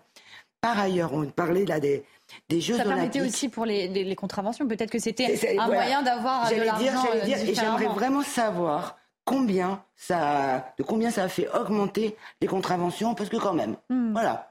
En tout cas, j'aimerais bien voir ces chiffres-là. Par ailleurs, parce que ça, j'y pense, on parlait des Jeux Olympiques et des étrangers. Mais attendez, c'est plus possible. Moi, quand, on va recevoir des Allemands, ils vont être Mais c'est pas seulement hein. ça. Quand j'étais gamine, vous aviez, soit pendant un moment, c'était 80, 120 km heure, après c'était 90, 130 km heure, et 50 en ville. Et maintenant, alors, alors il y a des endroits c'est 70, il y a des endroits c'est 80, il y a des endroits c'est 90, il y a des endroits c'est 30, de temps en temps c'est 25, on ne sait pas pourquoi. Euh, moi, j'ai déjà vu, il y a des, une voie rapide. Les, mm. Alors, il y a un endroit, euh, c'est, il y en avait une au sud de Montpellier, c'est le, dans l'autoroute. C'était 90. D'un seul coup, ça passe à 80. Vous savez pas pourquoi. Ah, dans Paris, attendez, dans Paris, avant, on savait les couloirs de bus, ils étaient à droite. Voilà, ils étaient à droite, on le savait. Éventuellement, après, on a mis les, vélos. Maintenant, ils sont n'importe où. Il y a des fois, vous vous retrouvez dans un couloir de bus, vous ne le savez pas, vous vouliez pas aller sur le couloir de bus, mais il faut simplifier les choses. Je ne sais même pas à quoi ils pensent, quoi. Une homogénéité des règles, c'est quand même, en plus, la garantie qu'elles soient respectées. moi, j'en peux plus de. Il y a d'autres choses à faire en termes de sécurité On va donner la, parole à Maurice Brelet sur, sur cette euh, limitation de vitesse, ce retour dans certains départements? La sécurité routière, ça a toujours été un sujet très sensible pour les Français. On se hmm. rappelle des radars. Euh, après, il faut quand même rappeler que les, mesures coercitives qui ont été prises ces dernières années, euh, donc répressives clairement, euh, dont les radars ont clairement montré des résultats positifs hein, sur le sur l'évolution du nombre de morts sur les routes, beaucoup plus que la mmh. prévention routière à mon avis. Oui, c'est vrai. Cela dit, là, dans ce cas présent, bah, c'est une, belle preuve de pragmatisme. J'allais dire, on a bien vu que ça n'avait pas d'impact sur le sur la mortalité sur les routes. Donc très logiquement, on revient à 90. Il faut vraiment éviter l'idéologie sur ce genre de sujet sur la sécurité routière. Philippe Nozière, merci euh, beaucoup d'avoir été avec nous. Merci d'avoir accepté euh, notre invitation euh, si tardive. Merci à vous. Merci beaucoup. Merci beaucoup. On va marquer une courte pause de, de publicité. Merci. Restez avec nous. Soir Info été continue. Merci euh, d'être avec nous euh, sur CNews. Vous êtes bien euh, dans Soir Info été. Mes invités du soir, Amaury Brelet, journaliste à Valeurs Actuelles, Vincent Roy, journaliste, Laurence Beneux, rédactrice en chef adjointe de France Soir. Avec mes invités, nous allons aborder plusieurs sujets, notamment celle du cannabis en Allemagne. Alors en France, pour lutter contre le trafic de drogue et ses ravages, notamment à Marseille, Gérald Darmanin a décidé d'envoyer la CRS 8 dans la cité phocéenne. Il s'agit d'une unité spécialisée dans la lutte contre les violences urbaines. Mais chez nos voisins, allemand, autre discours face à la drogue. L'Allemagne se tourne de plus en plus vers une légalisation du cannabis à des fins récréatives. Le pays a franchi une étape supplémentaire avec l'adoption en Conseil des ministres du projet de loi qui sera accompagné d'une campagne de prévention visant les jeunes. Un sujet de Mathieu Devez. Du cannabis bientôt en vente et en libre circulation dans les rues d'Allemagne, c'est l'objectif du gouvernement qui a adopté mercredi le projet de loi en Conseil des ministres. Il s'agit d'un tournant dans la politique en matière de drogue. Nous décriminalisons, mais nous le faisons d'une manière qui n'autorise que la culture privée. Il sera possible à partir de 18 ans d'acheter et de posséder jusqu'à 25 grammes de cannabis. Selon le texte, il sera possible de cultiver jusqu'à 3 plants de cannabis pour son propre usage. La nouvelle législation prévoit également la création d'associations à but non lucratif, des cannabis social clubs, dont l'activité sera réglementée. Ils ne pourront approvisionner que leurs membres, 500 maximum et à raison de 25 grammes par jour et 50 par mois. Pour les jeunes âgés de 18 à 21 ans, ce sera un peu moins, 30 grammes par mois.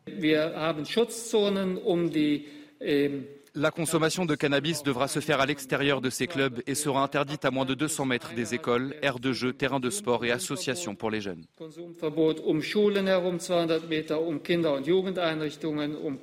Reste à franchir l'étape du Parlement. L'Allemagne se doterait ainsi d'une des législations les plus libérales d'Europe, avec Malte et le Luxembourg. Alors avant d'ouvrir euh, le débat, je vais vous faire écouter euh, euh, l'avis du, du docteur Pierre Sidon, psychiatre et psychanalyste, sur les effets indésirables du cannabis. Il est classique que le cannabis peut avoir des effets indésirables psychologiques importants. Alors ça ne fabrique pas des maladies mentales, mais ça les déstabilise, ça les déclenche à l'occasion.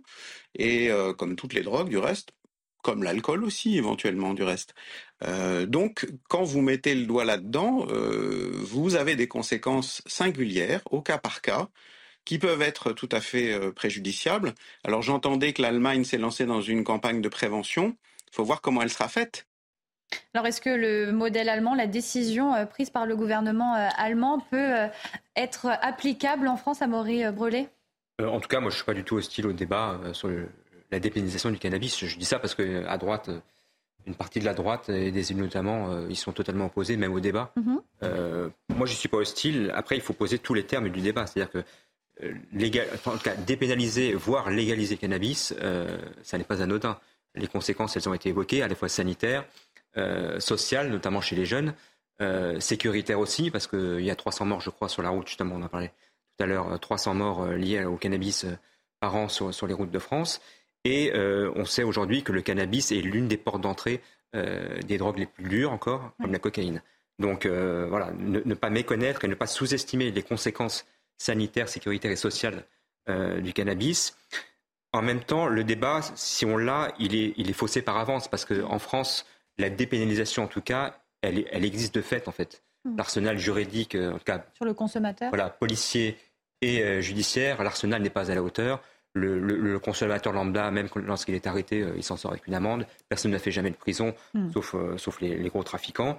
Euh, et surtout, dernier point, le problème, moi, qui, me semble le plus évident, c'est que les mêmes en fait qui défendent la dépénalisation aujourd'hui en France, c'est-à-dire essentiellement euh, les écolos et l'extrême gauche, sont les mêmes qui sont les plus laxistes à tous les étages.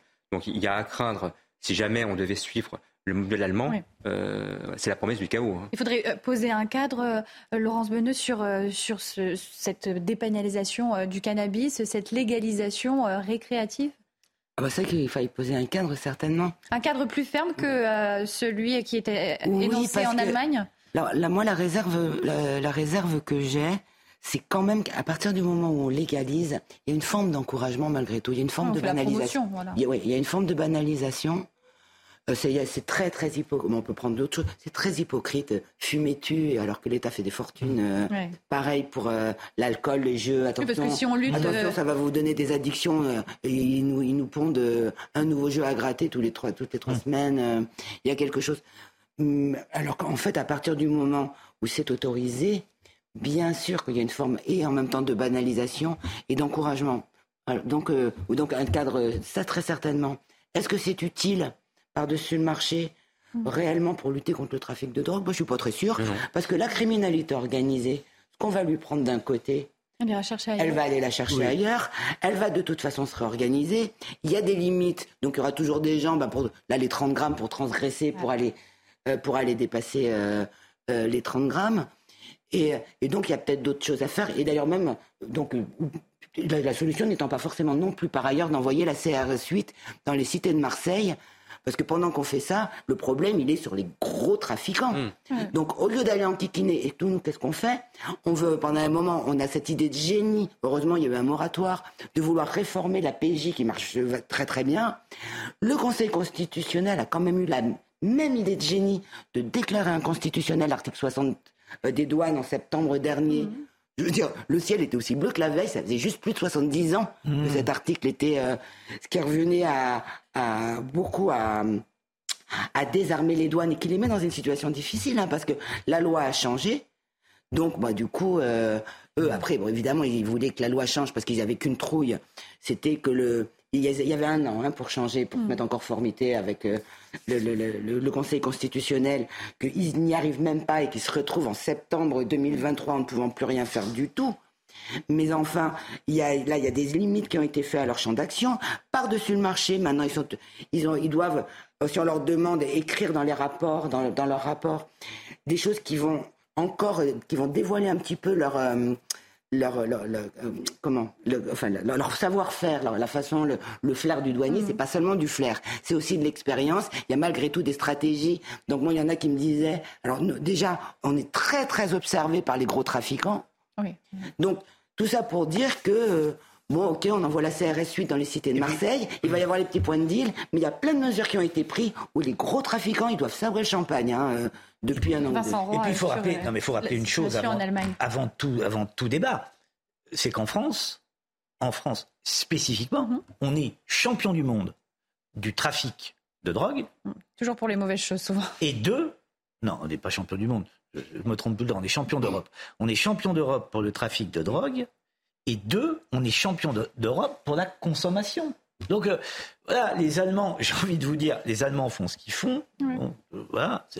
Euh, est-ce que c'est duplicable en France? Voilà, la question est là. De toute façon, parce que souvent on regarde chez notre voisin, on fait la même chose, mais mais c'est pas forcément adaptable. Et de surcroît, en France, on ne s'attaque pas aux consommateurs. Hein. La, sanction devrait aller directement, d'abord chez le consommateur, ben, avant le vendeur? C'est-à-dire que non, conjointement. Hmm. Euh, il me semble que les deux sanctions, là, dans le cas d'espèces, dans le cas qui nous occupe, sont connexes. Mais euh, il, faut évidemment euh, faire pression sur le consommateur, ce qui n'est pas du tout la politique française. Quelle, est la politique française sur, sur, le sujet à Maurice voilà, Sur les consommateurs, mais les, les policiers, non, enfin, ça n'est pas une priorité pour les policiers d'arrêter les. Bah, il y a d'autres soucis. Il y a d'autres Ils n'ont pas les moyens, En tout cas, ce qui est intéressant, c'est que des études ont été menées euh, sur les pays concernés qui ont déjà dépénalisé, et ça, quasiment toutes les études ont montré que non seulement, évidemment, la consommation de cannabis avait augmenté et fortement augmenté, mais qu'en plus, le marché noir et le trafic avaient continué. Bien sûr. Donc, euh, ah tout ça ne change rien ce serait pas la, solution. On va rappeler, euh, on va écouter le, ministre de la Santé allemand qui euh, annonce et justifie un petit peu euh, ce cadre et cette décision. et, écoutez, le, je, ne sais pas si on l'a en régie, on va l'écouter dans un instant. Il s'agit d'un tournant dans la politique en matière de drogue. Nous décriminalisons, mais nous le faisons d'une manière qui n'autorise que la culture privée. Äh, Il sera possible à partir de 18 ans d'acheter et de posséder jusqu'à 25 grammes de cannabis. Ähm, La consommation de cannabis devra se faire à l'extérieur de ces clubs et sera interdite à moins de 200 mètres des écoles, aires de jeux, terrains de sport et associations pour les jeunes.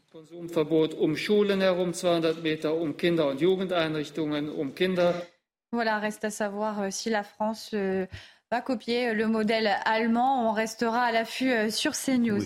Hier, un jeune Guinéen de 17 ans a été euh, condamné à 18 mois de prison ferme par le tribunal pour enfants euh, de Roanne, dans la Loire, pour l'agression sexuelle d'une fillette de 6 ans.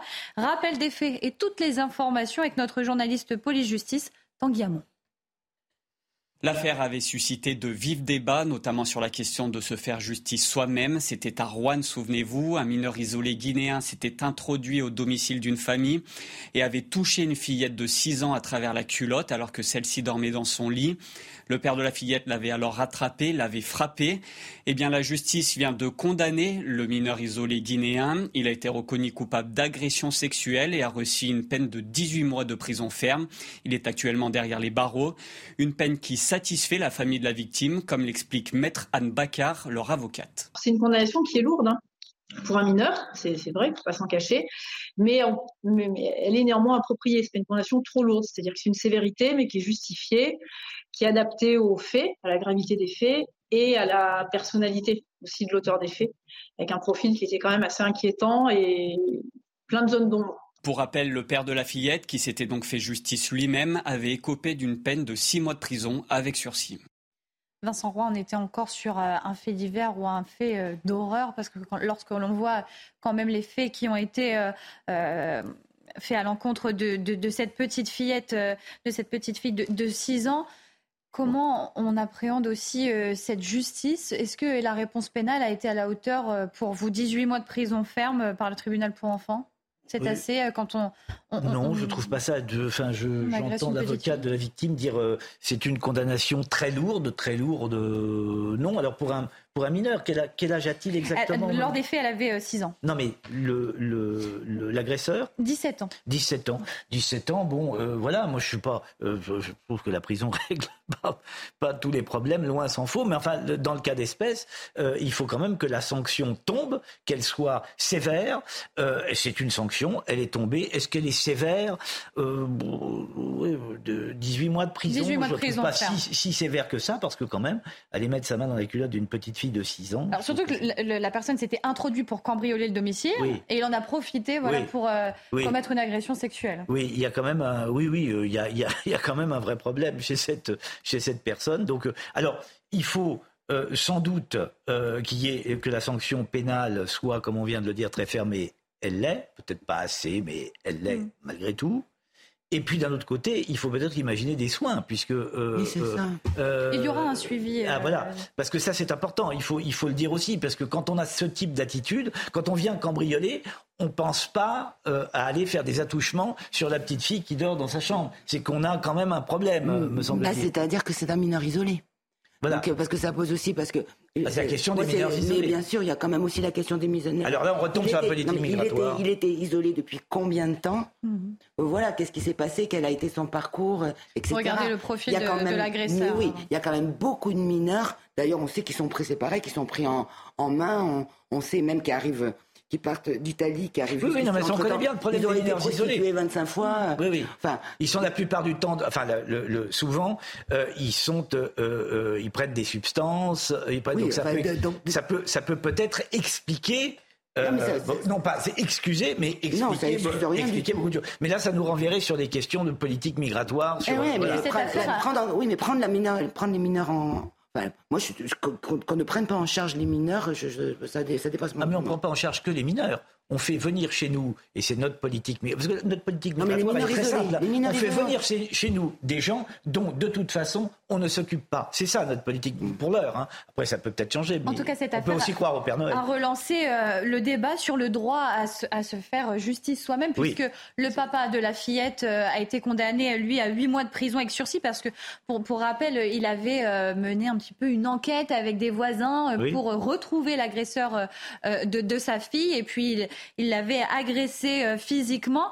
Est-ce qu'Amaury Brelet, euh, vous, vous trouvez que ça ça peut relancer ce, phénomène de, justice soi-même? Est-ce que aussi euh, les Français ont, tellement un abandon, un manque de confiance envers la justice qu'il préfère retrouver l'agresseur et se faire justice soi-même. Il y a quand même eu huit mois de prison avec sursis. Donc à l'époque, on avait quand même euh, émis euh, les, les, euh, les faits comme quoi la justice avait pris en compte le fait que le, papa était sous le coup de l'émotion, avait agi ah indépendamment de sa volonté. voilà, il ne voulait pas forcément s'attaquer à quelqu'un, mais c'était l'émotion qui avait parlé, l'émotion d'un père. Est-ce que ça relance ce débat, le, débat de se faire justice soi-même? Bah, En tout cas, on comprend évidemment bien sa colère. Enfin, hmm. On a affaire à un mineur isolé euh, qui s'introduit à son domicile mm. jusque dans la chambre pour aller toucher sa, fille. C'est délirant. Euh, par ailleurs, ce mineur isolé, il est en prison. Mais quand il sortira, qu'est-ce qu'il deviendra en fait C'est pourquoi je parlais des soins. C'est ça. Et non seulement les soins, mais en fait, ce mineur isolé, il euh, faut surtout qu'il puisse quitter la France en fait, parce qu'il a d'abord rien à faire sur le sol français. Si en plus il commet des délits et, mm. qu'il attouche, il pénètre chez les gens pour attoucher les, enfants, mais c'est délirant. Donc euh, il faudrait qu'à la fin de, sa peine, euh, les, mesures, si c'est possible, administratives soient prises pour qu'à terme, euh, il quitte le pays. On a justement posé la question à l'avocate de, la fillette qui a été agressée. Alors, on, lui a demandé est-ce que cette peine relance le débat sur la justice qui, est faite par, les victimes eux-mêmes? Écoutez. La peine qui a été prononcée hier, elle n'est pas prononcée en réponse au débat sur la question de se faire justice soi-même. Hein. La peine qui a prononcée hier, elle a été prononcée en considération des éléments du dossier d'hier, c'est-à-dire des éléments du dossier d'agression sexuelle euh, sur mineur de moins de 15 ans, parce qu'elle était beaucoup plus petite, euh, commis par un mineur. Euh, en fonction de ces faits-là, en fonction de la personnalité de l'auteur, c'est pas une réponse à, à ce qui avait pu être reproché au père de cette petite, pour le, ce pourquoi d'ailleurs il a été jugé la, sanction qui a été prononcée contre lui il y a quelques temps de ça, ça c'était une réponse à la question est-ce qu'on se justice soi-même ou pas? Mais le débat d'hier, c'était pas du tout celui-là. Un dernier mot, euh, Laurence Beneux. Euh, je sais que vous, avez quand même cette euh, spécialité police-justice au sein de, plusieurs rédactions. Expliquez-moi un petit peu aussi cette affaire. Est-ce que aussi c'est la première fois qu'on a affaire à, ce genre de, de, méfaits, un cambriolage qui se transforme en agression sexuelle sur, sur une enfant? Est-ce qu'on a aussi une réponse pénale qui est, qui est unique dans, dans, ce, dans cette, dans cette affaire? C'est vrai que la, c'est vrai que la peine est relativement élevée par rapport à ce qui se pratique. Après, on peut toujours mmh. discuter, euh, mais de toute façon, alors il y a aussi, ça pose aussi une autre question dont on parlait aussi justement sur ce plateau il n'y a pas très longtemps, qui est la prise en charge euh, des, des mineurs auteurs d'agressions sexuelles sur sur d'autres mineurs, qui est un champ qui, alors jusqu'à aujourd'hui, qui est quasiment laissé à l'abandon. Mmh. Il y a très très peu de très très peu de, spécialistes. Ils sont pas aidés du tout. Alors que, alors que c'est un problème qui est très important parce que c'est quelque chose qui augmente. Et qui, bon là on parle d'un mineur isolé, mais il y a aussi des, des mineurs qui sont euh, agresseurs sexuels qui ne sont pas isolés, qui, dans des familles dysfonctionnelles, mais pas que. Et euh, avec donc des familles qui se retrouvent euh, extrêmement extrêmement dérouté. En fait, c'est vraiment, c'est vraiment un vaste sujet, mais qu'on peut pas réduire à, une, seule voilà, puis surtout une peine. Est-ce que la peine est est-ce que la peine est suffisante, pas suffisante? Est-ce que d'ailleurs la seule solution passe par la réponse pénale? Parce que probablement pas. Mais là, on, paye des tas de manquements. On paye justement le manquement, le non accompagnement des mineurs, des mineurs isolés. On paye la non prise en charge euh, de, des jeunes quand on commence à se rendre compte qu'ils sont, euh, sont violents. Mhm. Euh, le fait qu'il y ait des, des, peines qui, sont, qui soient prononcées trop tard, etc. Et après, pour ce monsieur, je pense même pas que le, Aujourd'hui, en tout cas d'un point de vue juridique, la question de se poser se faire justice soi-même, elle se pose même pas. Enfin, je veux dire, c'est inenvisageable d'un point de vue, enfin, dans un état de droit, enfin, dans un, état démocratique. Après, évidemment, on comprend. A tenu compte, voilà, on a compris que le monsieur. Mais pas pour son voisin qui. Euh, c'est les tripes qui ont, les tripes ont parlé, enfin, qui a ah oui, oui, complètement. N'importe quel père aurait réagi ainsi. Enfin, Et là, et il a, ça reste une peine qui est symbolique entre guillemets parce, bon, parce qu'il fallait quand même marquer le coup, justement pour dire maintenant, mais je vous rappelle, je vous rappelle que dans le dernier cas euh, euh, terrible en, date, dans le fait d'horreur euh, récent à, Cherbourg, le l'individu qui lui a juste 18 ans, mais qui a déjà un casier en tant que mineur préalablement, était avant l'agression défavorablement connu, défavorablement connu du service de police, mais était en boîte de nuit, c'est-à-dire en totale liberté la, la, la, nuit précédant le viol euh, barbare et ignoble euh, qu'il a connu. Donc d'un côté, euh, on a un mineur qu'on met... alors voilà, le, le, le, quantum de la peine, comment le juger Comment dire, oui, c'est trop sévère. Moi, moi, moi, 17 mois pour 18, mois, 18 mois pour avoir tenté de violer une gamine de 6 ans, ça me paraît pas sévère. Voilà, je le répète, je le dis, je l'affirme. Et en matière de réponse pénale, le ministère de la Justice a dévoilé le bilan de ces émeutes. Au total, plus de 4000 personnes ont été interpellés, 2107 majeurs euh, jugés et 1239 euh, personnes condamnées à de la prison ferme. Hier, sur notre antenne, Frédéric Lessy, chef du service d'information et de la communication de la police nationale, expliquait par quels moyens les émeutiers ont pu être identifiés et interpellés. On ouvre le débat juste après. Il faut savoir que oui, un pavé peut contenir de l'ADN. Euh, l'embase d'un mortier qui a été utilisé pour tirer sur les forces de l'ordre peut laisser de l'ADN. les, traces les traces papillaires continuent à être relevées. Euh, certaines ont pu être sorties sur euh, des traces papillaires qui avaient été laissées sur des véhicules qui avaient pu être dégradés. Euh, l'importance aussi de la vidéosurveillance.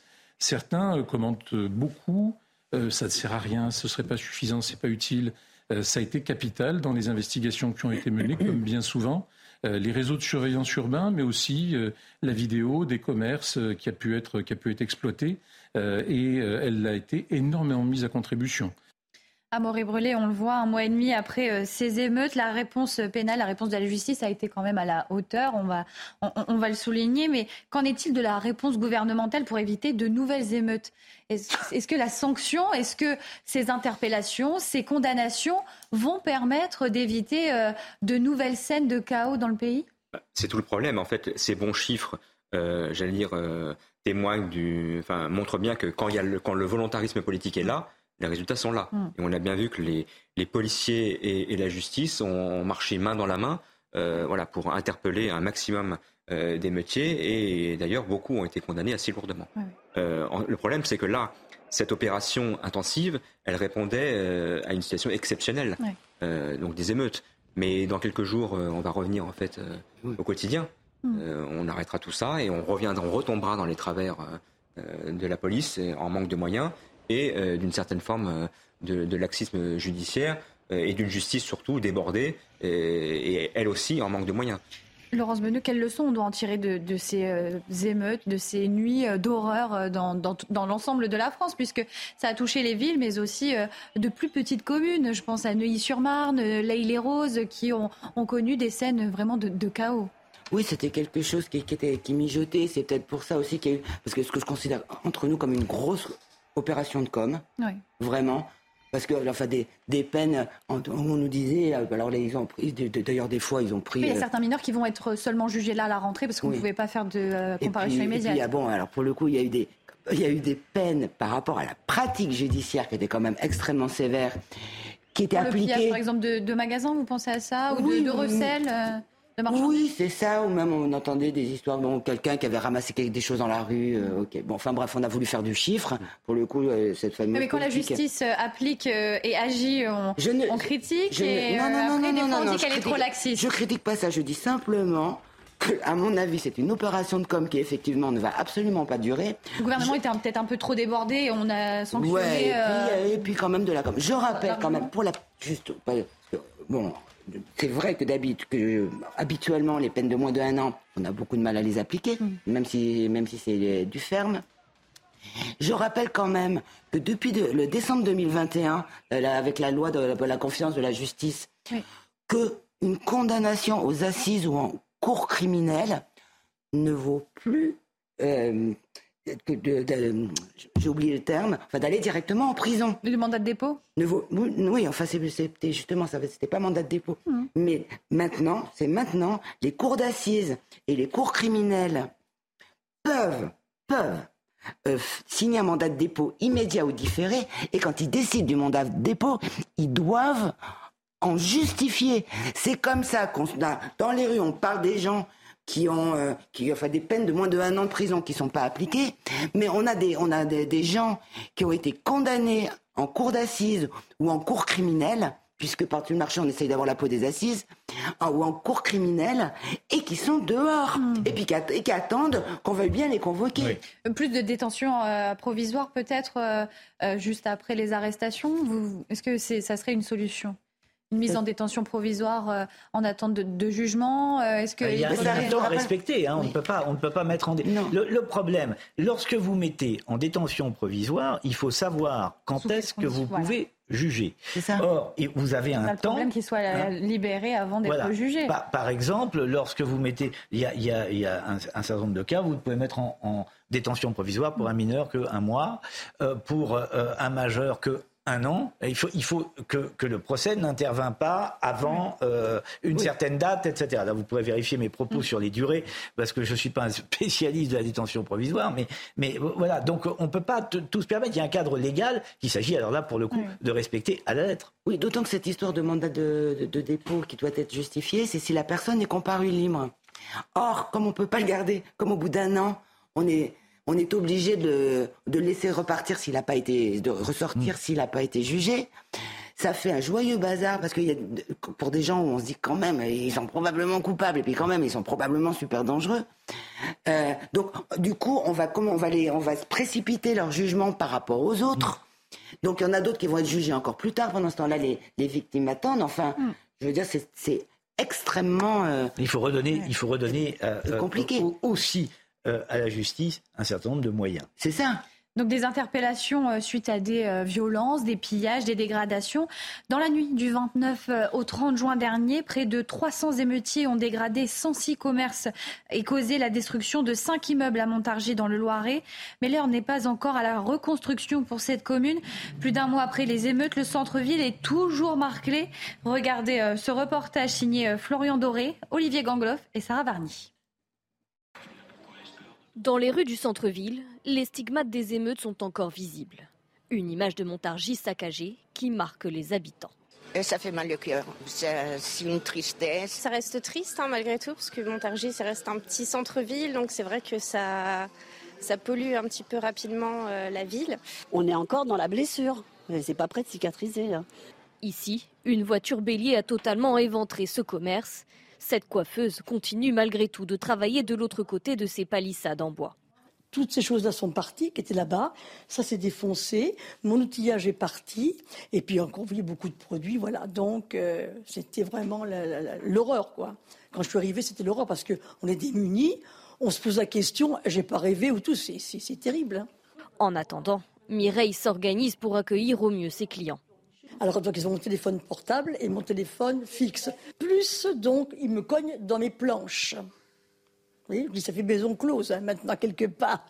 Et il y a des affiches aussi qui sont dessus. Des dégâts qui ont un coût et les travaux peinent à démarrer. Après le vote dans l'urgence du projet de loi reconstruction à l'Assemblée nationale, la ville de Montargis attend toujours. Concrètement, nous n'avons pas encore euh, eu les effets bénéfiques des aides qui pourraient nous, nous, nous apporter, notamment par le gouvernement, par les, par les services de l'État. Selon la ville, le coût des dégâts se compte en millions d'euros. Alors on se retrouve avec des émeutiers interpellés, condamnés, mais des municipalités et des commerçants abandonnés, Vincent Roy. Non mais je, réfléchissais à la question que vous avez posée en préambule, euh, qui consistait à, dire ceci est-ce que les émeutes peuvent se reproduire demain Je réponds à la question par hmm. une question. D'après vous, qu'est-ce qui a changé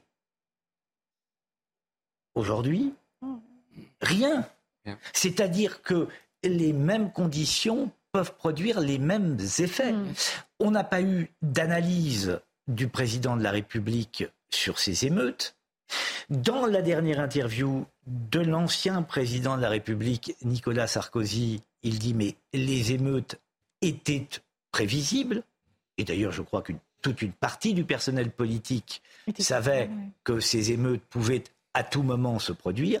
Et je pense que si nous avons un second cas Naël demain ou approchant, ces émeutes peuvent tout à fait se reproduire. Ah, sachant qu'on a le dernier interrogatoire aussi pour euh, le, policier mis en cause dans l'affaire Eddy. De surcroît. Donc, il y a aussi fin août, là, on est euh, aussi aux aguets concernant ces éventuelles violences. On n'est absolument pas à l'abri de retrouver, de retrouver des émeutes ou des scènes d'exaction. J'ajoute qu'il y a quand même euh, une manifestation au mois de septembre. 23 septembre. 23 septembre, une manifestation. Euh, euh, contre les violences policières. Contre les violences policières, etc. Donc le climat, me semble-t-il, ne s'est pas apaisé. Ne s'est pas apaisé. Et donc on peut craindre, effectivement, qu'il y ait reproduction du même schéma euh, et qu'en est-il pour nos commerçants à Brelay Est-ce que leur désarroi a été euh, entendu euh, On en a voilà ce maire de Montargis qui dit n'avoir eu encore aucun retour, aucune aide. Des, commerçants qui, sont obligés d'exercer à moitié avec des, des, palissades. Comment on fait alors que la rentrée va arriver? Parce que bon, là, on est dans un contexte déjà estival et parfois compliqué pour les commerçants pour avoir des revenus, mais une rentrée qui est encore compliquée. Compliqué, oui. Alors, il y a une partie des, dégâts, a priori, qui seront pris en charge par les mm. assureurs, euh, en toute logique. Euh, il y a des la réponse est longue. La réponse est longue. Et puis, alors, euh, pour ce qui est des aides publiques, quand on connaît l'efficacité de la bureaucratie, la bureaucratie française, euh, malheureusement, je, crains qu'ils ne doivent attendre encore euh, quelques jours ou quelques semaines. Mm. Laurence Beneux, une analyse sur, euh, sur ces commerçants qui sont délaissés. On a aussi des municipalités, des écoles qu'il va falloir reconstruire, qu'il va falloir rénover avant la rentrée scolaire. On a des, municipalités qui, attendent un retour de l'État. On, a vu une, certaine mobilisation des maires pendant ces émeutes. Il y avait voilà, le, maire de, Neuilly-sur-Marne qui toutes les nuits attendait et était à l'affût de, savoir si euh, il allait retrouver sa, ville euh, à feu et à sang. Donc on, a des maires qui sont mobilisés mais qui ne sont pas soutenus. Bah oui, c'est vrai. En plus, c'est tombé pendant l'été, donc c'était encore pire. Mm. Bien sûr, Bien sûr. Et c'est vrai que les assurances, elles sont longues, puis pas toujours très bonnes payeuses. Hein. Ça dépend. Enfin, elles font, elles font quand même des, des difficultés. Donc peut-être qu'un bon coup de pression, mais je suis pas sûr qu'il fallait compter sur le gouvernement actuel pour mettre un gros coup de pression aux assureurs. Euh, Est-ce qu'il faut aller dans une logique aussi qui, qui casse paye? Bah, déjà, il faut qu'il soit solvable, parce que qui casse paye. Euh, des mineurs, voilà, mais, la responsabilité des parents, peut-être. Il y a un moment, mais c'est pareil, ça c'est des... on peut pas faire des généralités comme ça. Vous savez, il y a des, vous avez, vous allez avoir des parents, vous allez, ils vont avoir élevé plusieurs enfants et aller. Mais bon, que faisaient des mineurs? Voilà, on avait quand même des, des, des, enfants de 10, 11 ans, 14 ans, un enfant de 14 ans qui a été euh, euh, condamné euh, justement pour, pour ces émeutes. De toute façon, un enfant dehors qui a 10, 11 ans, normalement, il y a une responsabilité. On était à la limite du coup. Il y a, il y a une, il y a une responsabilité parentale de toute façon. D'office, d'office. La responsabilité des parents est engagée. Au, niveau du défaut, parce que je veux dire, le défaut de, le défaut de soins, le défaut de surveillance, c'est quelque chose qui est déjà prévu par la loi. Hein. Il faudrait sanctionner les, euh, parents, là. Il faudrait les. Ah bah, voilà, il y a eu des, des interpellations, des condamnations, mais mettre devant euh, la justice les parents Un gamin de 10, 11 ans. Bah, mettre d'une manière ou d'une autre les parents devant leurs responsabilités, tout simplement. Avec peut-être une suspension euh, des, aides familiales. Des fois, il y a ces, ces propositions qui viennent d'élus politiques euh, concernant les, familles de délinquants, de, hmm. de les, ah, leur, enlever des, des, avantages sociaux. Non, mais il y a un moment où vous ne pouvez pas casser sans en assumer un certain nombre de responsabilités. Donc, Là, c'était les vacances scolaires. Ils pouvaient, ces jeunes-là auraient pu être mobilisés pour réparer, pour Et c'est ce que repeindre. de- euh, voilà. J'y pensais, moi, tout à l'heure. Ah ouais. Je disais, pas des pièces de travaux d'intérêt général, en plus. Ouais. En Pour prendre conscience de l'acte. euh, Voilà, alors bon, à 10-11 ans, euh, oui, si, là, j'irais bien chercher des poux dans la tête des parents. Mais, euh, mais bon, des, des plus grands, des, des mineurs, ouais. ou d'ailleurs même euh, pas seulement des mineurs. Après, on avait des Ça- pillards ça- voilà, qui étaient assez grands. euh, Mais euh, où on leur, leur- on leur rajoute des, euh, oui. des, des, une Au lieu de d'intérêt cela- général où vous allez, vous allez aller réparer, ou euh, je sais pas, vous avez- pendant tant de temps, vous travaillerez gratuitement pour ces commerçants. Enfin, ouais, ouais. Parce que c'est souvent aussi dans des zones où euh, il y a beaucoup d'avantages sociaux, où on- des infrastructures euh, toutes neuves, des gymnases. euh, on leur paye aussi des fois, on, leur, on les aide pour partir en vacances, pour avoir des activités. Oui. Et c'est le remerciement euh, qu'ils Ben, donnent à, la, j'allais- à la République. C'est ce que j'allais vous dire. Ben oui, oui, bien sûr. Mais c'est c'est- c'est c'est comme ça dans notre pays. Remarquez, la seule réponse qu'ils ont, c'est une dissertation du président de la République sur la liberté. Un 17 août. euh, Oui, euh, oui. voilà. Qui ne vaut pas 17 et qui est une dissertation pour classe terminale.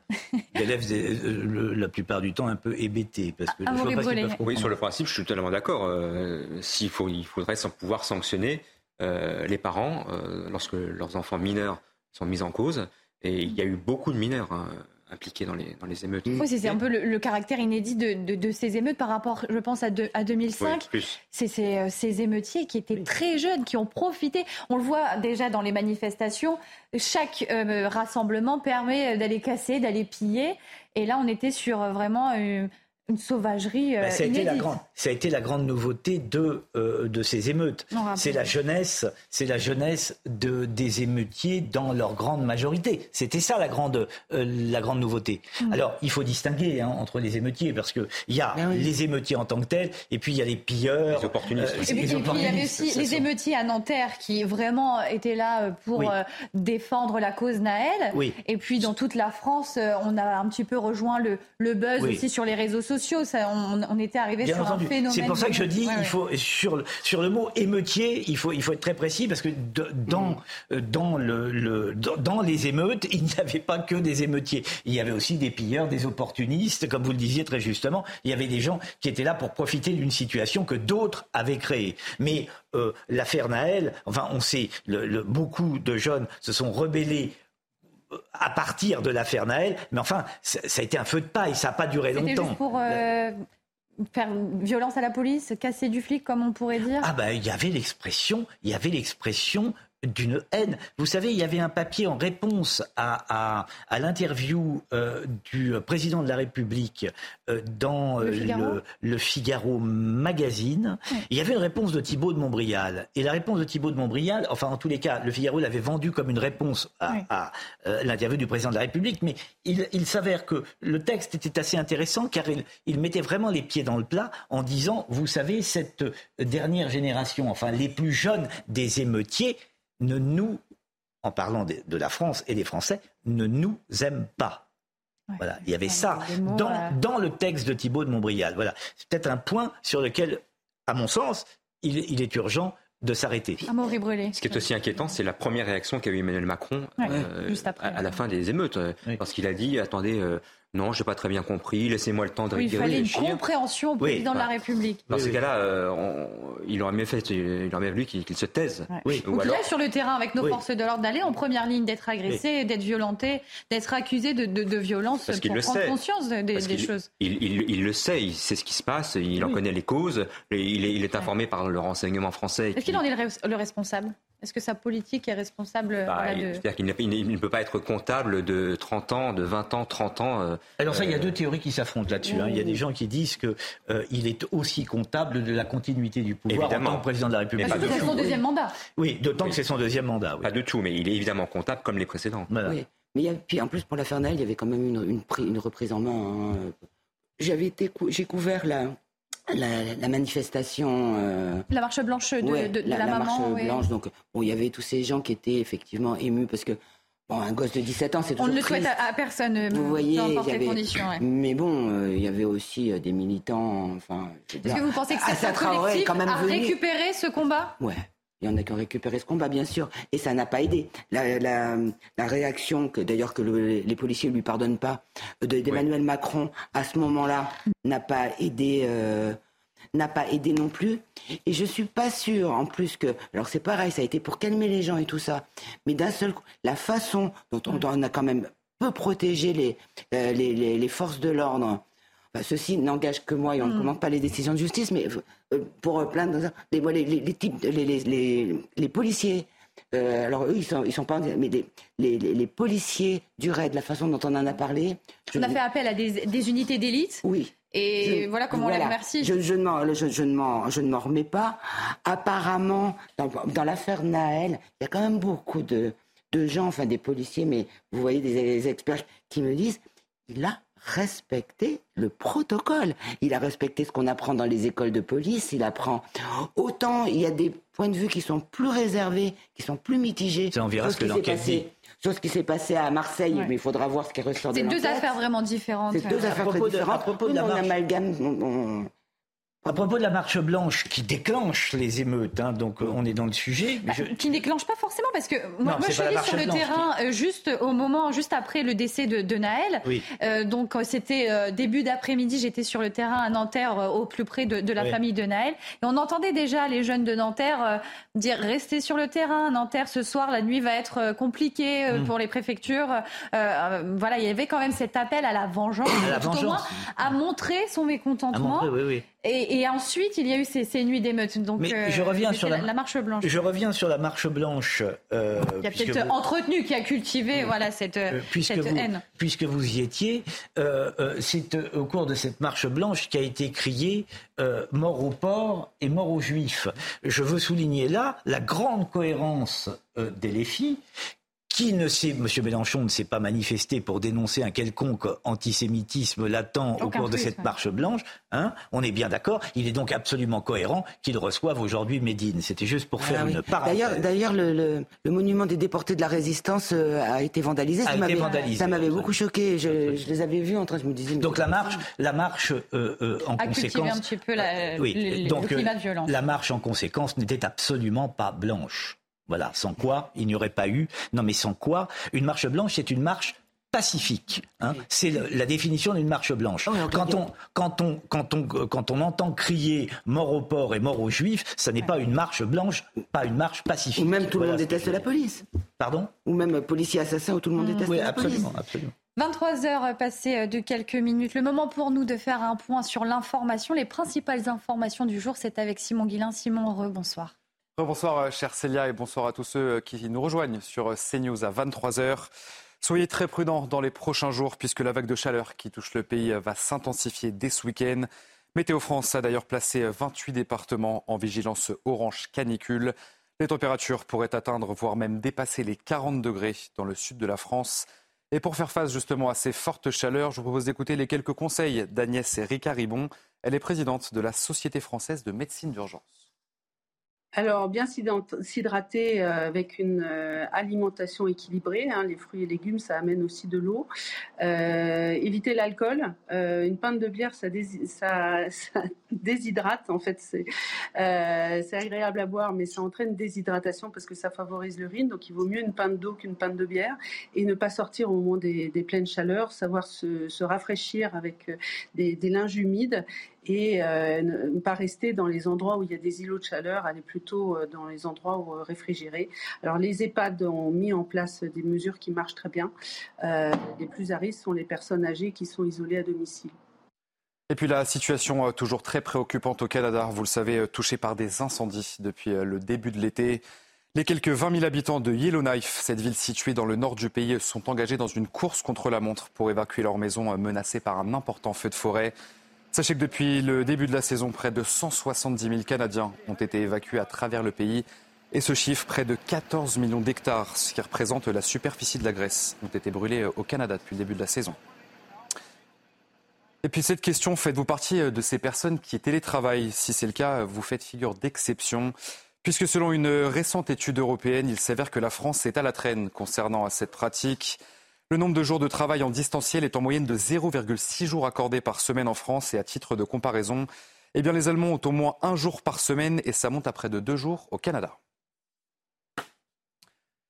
Et puis juste, euh, on va terminer par un petit mot de football puisqu'on vient tout juste de l'apprendre il y a quelques minutes. Marseille et Metz ont fait euh, match nul ce soir. Le score final, c'est deux buts partout et c'est une triste nouvelle. Je sais pour vous, chère Célia, qui est une grande fan de l'Olympique de Marseille. On sait tous ici à CNews. Voilà. Moi, je suis plutôt à l'équipe Et on nationale. voit ensemble les buts. Un beau match quand même. Les commentaires du match dans l'oreillette. Je... Je ne saurais vous les répéter, chers euh, téléspectateurs. En tout cas, vous avez vu les images et c'est le plus important. Pour trouver tout de suite Célia Barotte et ses invités, c'est la dernière partie de Soir Info sur CNews. Merci beaucoup euh, Simon Guillain. Alors les, vacanciers l'ont réclamé, le soleil fait enfin son arrivée, même un peu trop. La vague de chaleur qui touche la France actuellement devrait s'intensifier ce week-end avec la mise en place d'un dôme de chaleur. Météo France a porté à 28 le nombre de départements placés en vigilance orange à la canicule pour la journée de demain. Regardez ce reportage et ce sujet signé euh, Amina Tadem. Dans les prochains jours, un dôme de chaleur devrait s'installer sur le territoire le soleil chauffe le sol, donne de l'air chaud qui monte, l'air chaud s'élève, mais est bloqué par l'anticyclone. L'air chaud va se refroidir, redescendre au niveau du sol pour reprendre des calories et remonter. Et donc vous avez une cocotte minute qui va se boucler sur elle-même. Un phénomène qui n'est pas prêt de s'arrêter, d'après ce prévisionniste Météo France. Il y a trois fois plus de canicules dans les 35 dernières années que dans les 35 années précédentes. Donc dans le contexte du réchauffement climatique, il est logique que les phénomènes de type canicule et vagues de chaleur aient tendance à devenir plus fréquents. Des chaleurs importantes qui peuvent avoir de lourdes conséquences sur la santé.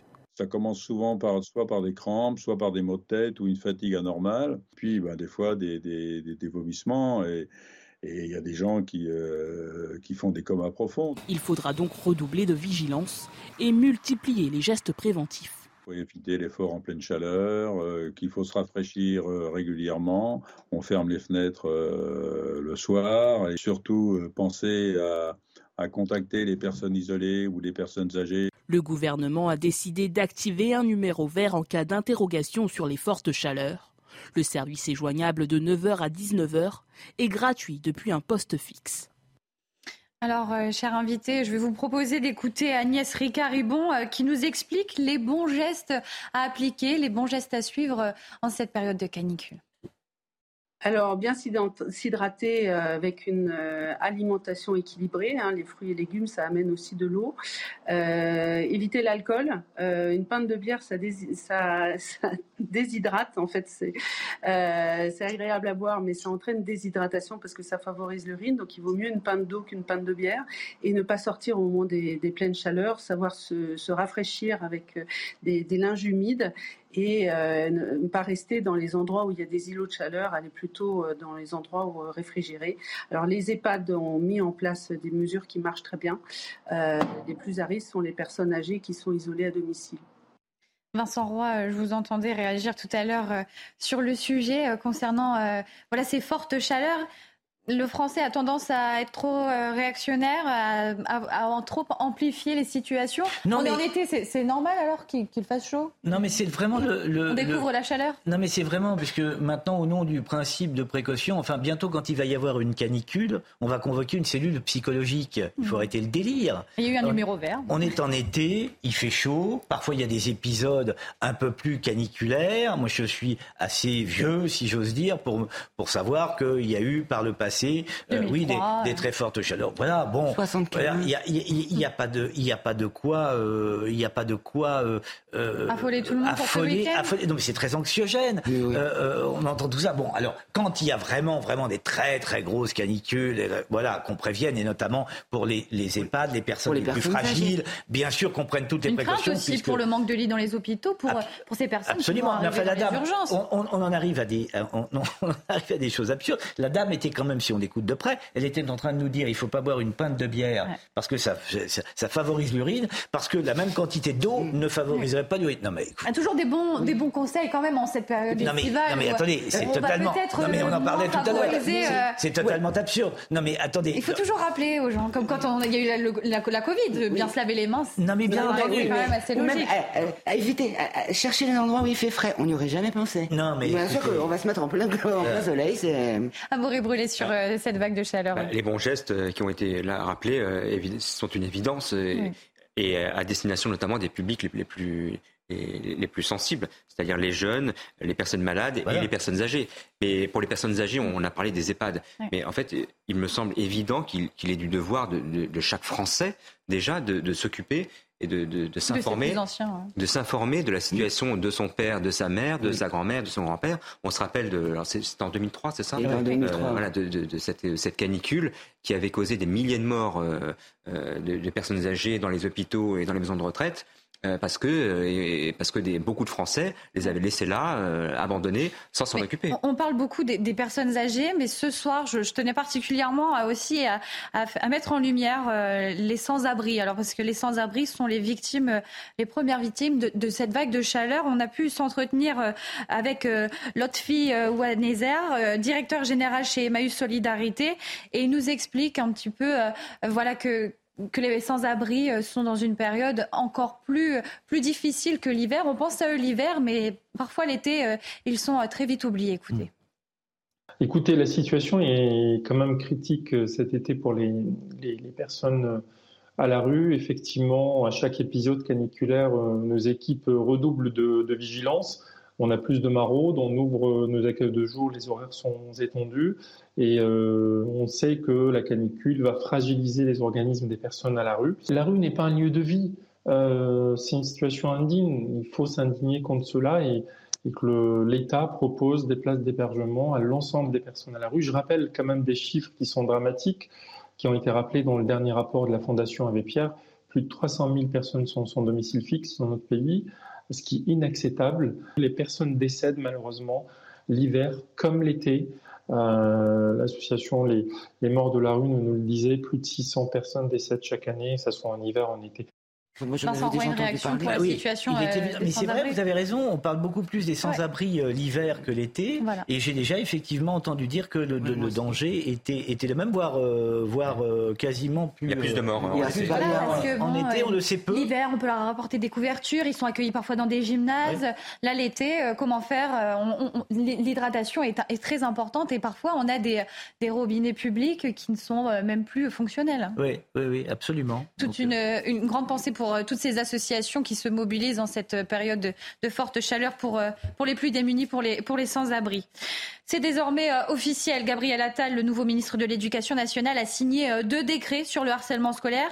Un élève responsable de harcèlement scolaire pourra désormais être euh, transféré dans une autre école, évitant d'imposer ce changement à celui qui en est victime et de sanctionner également un auteur de cyberharcèlement contre un élève d'un autre établissement. Le gouvernement semble donc avoir pris la mesure du harcèlement scolaire en créant de nouvelles sanctions, mais pour les parents victimes, les parents de victimes, il reste encore du travail.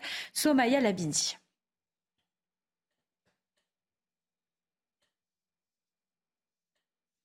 Alors avant de vous montrer euh, ce sujet de, Somaya Labidi, euh, permettez-moi de vous présenter euh, notre, notre invité qui sera avec nous dans quelques minutes, Maxime Repère, vice-président national du syndicat national des lycées et collèges. Merci beaucoup d'être avec nous. On va regarder ce sujet de, de, de Somaya Labidi qui justement revient sur ces nouvelles sanctions et la réaction des parents de victimes. C'est l'un des chantiers prioritaires du ministère de l'Éducation nationale. Depuis hier, de nouvelles sanctions encadrent le fléau du harcèlement scolaire. Avec cette mesure phare, dorénavant, c'est le harceleur qui devra changer d'établissement. Ça devrait être euh, fait depuis euh, dès le départ. Euh, après, j'émets quand même des réserves parce que ça va être compliqué à faire, je pense. Bah, tous les établissements vont se balancer hein, la balle. non, moi, j'en veux pas. Il va falloir voilà, trouver un établissement qui souhaite l'accueillir et mettre en place toutes ces mesures. D'autant plus que dans les communes ne comptant qu'une seule école publique, la radiation ne pourra se faire qu'à condition qu'une autre commune accepte d'inscrire l'élève. Ça va satisfaire les, comment dire, les familles des enfants harcelés. La seule chose, c'est que l'enfant euh, harceleur, euh, il n'y aura pas de solution pour lui. Parce que la, la difficulté majeure que nous avons sur les cas de harcèlement, c'est réellement le manque de personnel dédié et formé pour régler ce type de situation. Des sanctions qui seront étendues au cyberharcèlement. Aujourd'hui, l'enjeu, c'est de créer des vrais groupes de modération avec des, vrais, euh, des vraies cellules des vraies cellules comment dire, qui connaissent ces sujets-là. Euh, ça demande un investissement de, ces grands fournisseurs de, réseaux sociaux, qui ne, visiblement ne sont pas prêts à faire, puisque l'enjeu du buzz est plus important que l'enjeu de l'équilibre humain finalement. Chaque année en France, entre 800 000 et 1 million d'enfants sont victimes de harcèlement scolaire. Maxime Repère, vous êtes en direct avec nous. Je rappelle, vous êtes vice-président national du syndicat national des lycées et des collèges. Vous avez justement, vous étiez entretenu avec Papendiaï à ce sujet, au sujet du harcèlement scolaire. Est-ce que Gabriel Attal a les épaules un peu plus fortes pour porter ce sujet, puisqu'il a dit que le gouvernement allait être implacable avec le harcèlement scolaire? Oui, donc euh, écoutez, j'ai effectivement euh, pu échanger avec le ministre Papendier euh, suite au suicide de, la jeune Lisette victimes de harcèlement scolaire. Et donc en fait, les déclarations de Gabriel Attal vont dans le prolongement de ce qui hmm. avait été annoncé par Papendier donc en, juin dernier. Hein. Donc les, les, deux décrets publiés, en fait, ne sont pas une surprise. Ils sont dans la continuité. Il s'agit euh, là de, décrets qui euh, sont aussi à destination euh, du corps enseignant, des professeurs. Il va falloir les former, les, les sensibiliser au harcèlement scolaire. Comment ça va s'organiser pour cette rentrée 2023 Écoutez, on a en fait un, dispositif hein, de lutte contre le harcèlement scolaire qui existe depuis plusieurs années, qui s'appelle le programme phare, euh, qui euh, comporte actuellement 400 référents euh, académiques et départementaux. Mais est-ce qu'il est efficace Parce qu'on a quand même eu des drames ces, dernières, ces derniers mois. Donc on se demande quand même l'efficacité de ce programme. Alors, effectivement, ce, programme, en fait, il est limité pour plusieurs raisons. Il est limité tout simplement parce que vous avez un, un maillage qui ne touche pas l'ensemble des établissements scolaires que ce soit les écoles, collèges ou lycées, même si on a des taux très importants. Le deuxième problème, c'est euh, en fait que vous n'avez pas assez de personnel et de moyens. C'est-à-dire que euh, suivant les établissements, suivant la taille des structures scolaires, eh bien, on va dire que la gestion des cas de harcèlement va être plus ou moins efficace. Il faut aussi bien comprendre que la gestion justement du harcèlement scolaire, eh bien, c'est une mission qui vient s'ajouter à d'autres choses, hmm. d'autres missions euh, auxquelles sont euh, effectivement euh, confrontés les enseignants. Et enfin, une troisième limite, si je puis dire, c'est que quand on parle de harcèlement scolaire, on parle également de cyberharcèlement. Hmm, hmm. Une fois que la journée d'école s'arrête, ça continue à la maison. Exactement, via les réseaux sociaux. Et euh, c'est vrai que bon, le cyberharcèlement se développe surtout dans la sphère euh, privée et familiale. Donc c'est très très compliqué en fait euh, pour, pour gérer cela. Il y a déjà eu des, circulaires peut-être là qui ont été envoyées aux chefs d'établissement ou encore aux, enseignants pour préparer la rentrée, pour sensibiliser aussi les élèves. Est-ce que ces, sanctions vont être énoncées ou et étudiées au sein des, des corps enseignants?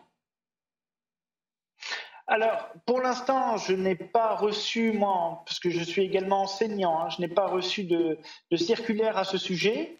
Euh, je ne sais pas si les chefs d'établissement ont déjà reçu quelque chose ou autre, ça m'étonnerait. Euh, j'ai envie de vous dire que les, décrets euh, qui ont été publiés vont dans le bon sens. Mmh. Maintenant, ce qui a été dit dans le reportage et qu'il faut quand même garder à l'esprit, c'est la mise en application. C'est ça, il va falloir appliquer ces, sanctions. C'est sur même exactement. Et puis, euh, au-delà de ça, euh, renvoyer un élève, effectivement, il vaut mieux que ce soit l'élève harceleur que l'élève harcelé. Hein. Mais, euh, Mais l'établissement voilà, qui va accueillir l'élève harceleur, comment il va faire? Il va falloir accompagner parce qu'il ne faut pas que cet élève harceleur devienne l'harcelé d'un autre établissement, qu'il soit stigmatisé. On, est quand même des fois sur des, des, jeunes enfants, primaires, collèges. Il faut aussi leur donner une chance de, de, se rétablir, d'aller dans, dans le droit chemin. Bien sûr, et en fait, c'est là que va être euh, également toute la complexité. C'est-à-dire qu'on va déplacer le problème. Hmm. Or, le problème, il ne faut pas simplement le déplacer. Bien entendu, il faut préserver la victime, mais il faut aussi régler le problème. Et, euh, justement, il faut, il faut bien prendre conscience que le, harcèlement scolaire, c'est très bien que ce soit effectivement, euh, comment dire, pris à bras le corps par, par l'institution, hein, par l'école, mais il faut aussi comprendre que ça dépasse quelque part les limites même de l'école. Vincent Roy, euh, présent sur ce plateau, a une question pour vous, euh, Maxime Repère. Oui, bonsoir. Écoutez, je, vous écoute euh, depuis le début de manière attentive, voire religieuse, et plus ça va, plus je me dis que c'est une espèce de d'usine à gaz, et plus vous parlez, plus je me dis mais ça va être inapplicable. Pourquoi cette, cette impression? Vous êtes confiant, Maxime Repère? Eh bien, écoutez, cette impression, je, la partage, euh, je la partage également avec vous, monsieur, euh, pour une raison très simple, c'est que l'on demande à l'école de faire énormément de choses. Donc, il y a le harcèlement. Il y a quelques semaines, on parlait d'écologie euh, Et, ainsi de suite, en fait. Donc, c'est vrai que on va former les enseignants. On dit qu'on va les former à ceci, qu'on va les former à cela. Mais je veux dire, ils ont toujours, si vous voulez, les élèves. Le, leur cours à faire, leur mission d'enseignant. Et c'est vrai que j'ai parfois cette sensation que, euh, même si l'objectif est louable, hein, mais on va surcharger toujours un petit peu plus les épaules des personnels, et notamment les enseignants, mais pas que les enseignants. Et à un moment donné, je, me dis, voilà, est-ce qu'on aura derrière les moyens vraiment euh, de, réussir? Je, le souhaite. C'est bien ce que je. C'est vrai que c'est compliqué. Hein Réaction euh, d'Amaury Brelé, journaliste à Valeur Actuelle. Oui, euh, on parle du camp renseignant, mais et les parents en fait, parce qu'en fait, euh, ces gamins qui harcèlent leurs camarades, s'ils en sont arrivés à ce type de comportement, c'est qu'il y a visiblement un problème d'éducation de la part des parents. On y revient. Un abandon des parents. Et on y revient. Et, il faut là aussi, si, si cela le, nécessite, prendre des mesures, quitte à prendre aussi des sanctions financières pour euh, responsabiliser une bonne fois pour toutes les parents. Mais moi, je suis très étonné parce que je vois les harceleurs changeront d'école. Mais moi, j'avais absolument pas imaginé ça. Moi, j'avais imaginé que le, le, le, celui qui est pris à harceler, etc., était exclu de l'école. On l'excluait une semaine, 15 jours, ah ben trois semaines. Il devra changer d'établissement pour éviter euh, d'harceler encore. Ah comme on l'expliquait hier avec euh, notre invité, voilà une, une maman qui, dont, dont, la fille a été victime de, de harcèlement, elle nous expliquait le problème, c'est que maintenant le harcèlement scolaire, ce n'est pas une personne contre une autre, c'est aussi des effets de bande. Donc l'harceleur, euh, le leader de la bande va être exclu, va être envoyé dans un autre établissement. Mais que faisons-nous des autres élèves qui restent, Maxime Repère, parce que à force aussi, euh, on est sur des, effets de, de, meute, de bande, on va être avec des établissements qui vont perdre peut-être 10 élèves. Bien, le, problème du harcèlement scolaire, c'est que ce n'est pas euh, un harceleur et une victime. Voilà. C'est que généralement, effectivement, il y, a, un effet de meute. Alors, avec généralement un euh, ou, euh, ou, deux ou, trois leaders, entre guillemets, hein, autour desquels gravite le, groupe. Mais, mais je veux dire, c'est pas c'est pas aussi simple et même à repérer quelque part. Mm. Mm. donc c'est très complexe. Et, et, juste un petit mot pour pour quand même rebondir sur ce qui a été dit parce que je pense qu'effectivement c'est quelque chose de très important. Allez-y pour conclure, on vous écoute. Que la, il ne faut pas oublier que la première cellule d'apprentissage d'un enfant, ce n'est pas l'école, mais la famille. Et c'est vrai que derrière la question du harcèlement et du cyberharcèlement, il y a peut-être aussi quelque part, effectivement, euh, quelque, chose, euh, quelque chose à considérer euh, au niveau de la, structure privée. et je pense notamment aux réseaux sociaux. Hmm. C'est vrai que vous avez des élèves qui peuvent se connecter aux réseaux sociaux Très ben voilà, depuis, depuis les écoles, depuis les établissements scolaires. Et je veux dire, la plupart du temps, ça se fait dans la sphère privée. Donc, et là, l'école n'a aucune emprise là-dessus. Maxime Repère, euh, merci beaucoup. Je rappelle, vous êtes vice-président national du euh, syndicat national des lycées et collèges. Merci beaucoup d'avoir été avec nous. L'heure pour moi aussi de remercier mes invités Amaury Brelet, Vincent Roy et Laurence Beneux. Merci d'avoir été avec moi, de m'avoir accompagné dans Soir Info été. L'information continue sur CNews. Merci beaucoup d'avoir été avec nous. À demain. Bonsoir à tous, très heureux de vous retrouver euh, sur CNews pour votre grand journal de la soirée. Et à la une ce soir, soyez euh, très prudents dans les prochains jours. La vague de chaleur qui touche le pays va s'intensifier dès ce week-end. Météo France a d'ailleurs placé 28 départements en vigilance orange canicule. Les températures qui pourraient atteindre, voire même dépasser les 40 degrés dans le sud de la France. Et pour faire face à ces fortes chaleurs, euh, je vous propose d'écouter les quelques conseils d'Agnès Ricard-Ribon. Elle est présidente de la Société française de médecine d'urgence. Alors, bien s'hydrater euh, avec une euh, alimentation équilibrée. Hein, les fruits et légumes, ça amène aussi de l'eau. Euh, éviter l'alcool. une pinte de bière, ça, déshydrate. En fait, c'est agréable à boire, mais ça entraîne déshydratation parce que ça favorise l'urine. Donc, il vaut mieux une pinte d'eau qu'une pinte de bière et ne pas sortir au moment des, pleines chaleurs. Savoir se, rafraîchir avec des, des linges humides et euh, ne pas rester dans les endroits où il y a des îlots de chaleur, aller plutôt euh, dans les endroits où, euh, réfrigérés. Alors les EHPAD ont mis en place des mesures qui marchent très bien. les plus à risque sont les personnes âgées qui sont isolées à domicile. Et dans ce contexte de changement climatique, les moissons ont été très perturbées ces dernières semaines. C'est le cas notamment dans la partie nord du pays où l'on trouve les régions les plus productrices de blé. Les professionnels du secteur sont très inquiets et contraints forcément de s'adapter. Le reportage en Seine-Maritime signé Mathilde Ibanez. La moisson s'annonçait bonne en France cette année. Le mois de juin a été caractérisé par un climat doux. Le mois de juillet n'a pas été suffisamment ensoleillé. Pourtant, les agriculteurs attendaient désespérément le retour du soleil pour le mois d'août, mais la pluie ne s'est pas arrêtée. On a espéré euh, avoir du beau temps aujourd'hui pour euh, se dire euh, c'est bon, on va pouvoir récolter. Et malheureusement, il est tombé quelques gouttes tout à l'heure. Et l'échantillon qu'on a fait, il ressort à 18% d'humidité. Donc c'est du blé qui ne peut pas partir au port parce qu'il n'est pas aux normes en termes d'humidité. Les moissons ont donc dû être interrompues face aux intempéries. Même si la majorité des champs ont été récoltés, il en reste une bonne partie. Mais celle-ci ne peut se faire, le blé est encore trop humide. Un changement climatique important qui fait perdre du temps et de l'argent aux agriculteurs. C'est un compromis à trouver entre euh, des frais de séchage mais en préservant un peu la qualité ou de prendre le risque d'attendre que ça soit plus sec mais du coup peut-être au détriment des qualités du blé donc, qui peut être déclassé en blé fourragé donc pour l'alimentation du bétail.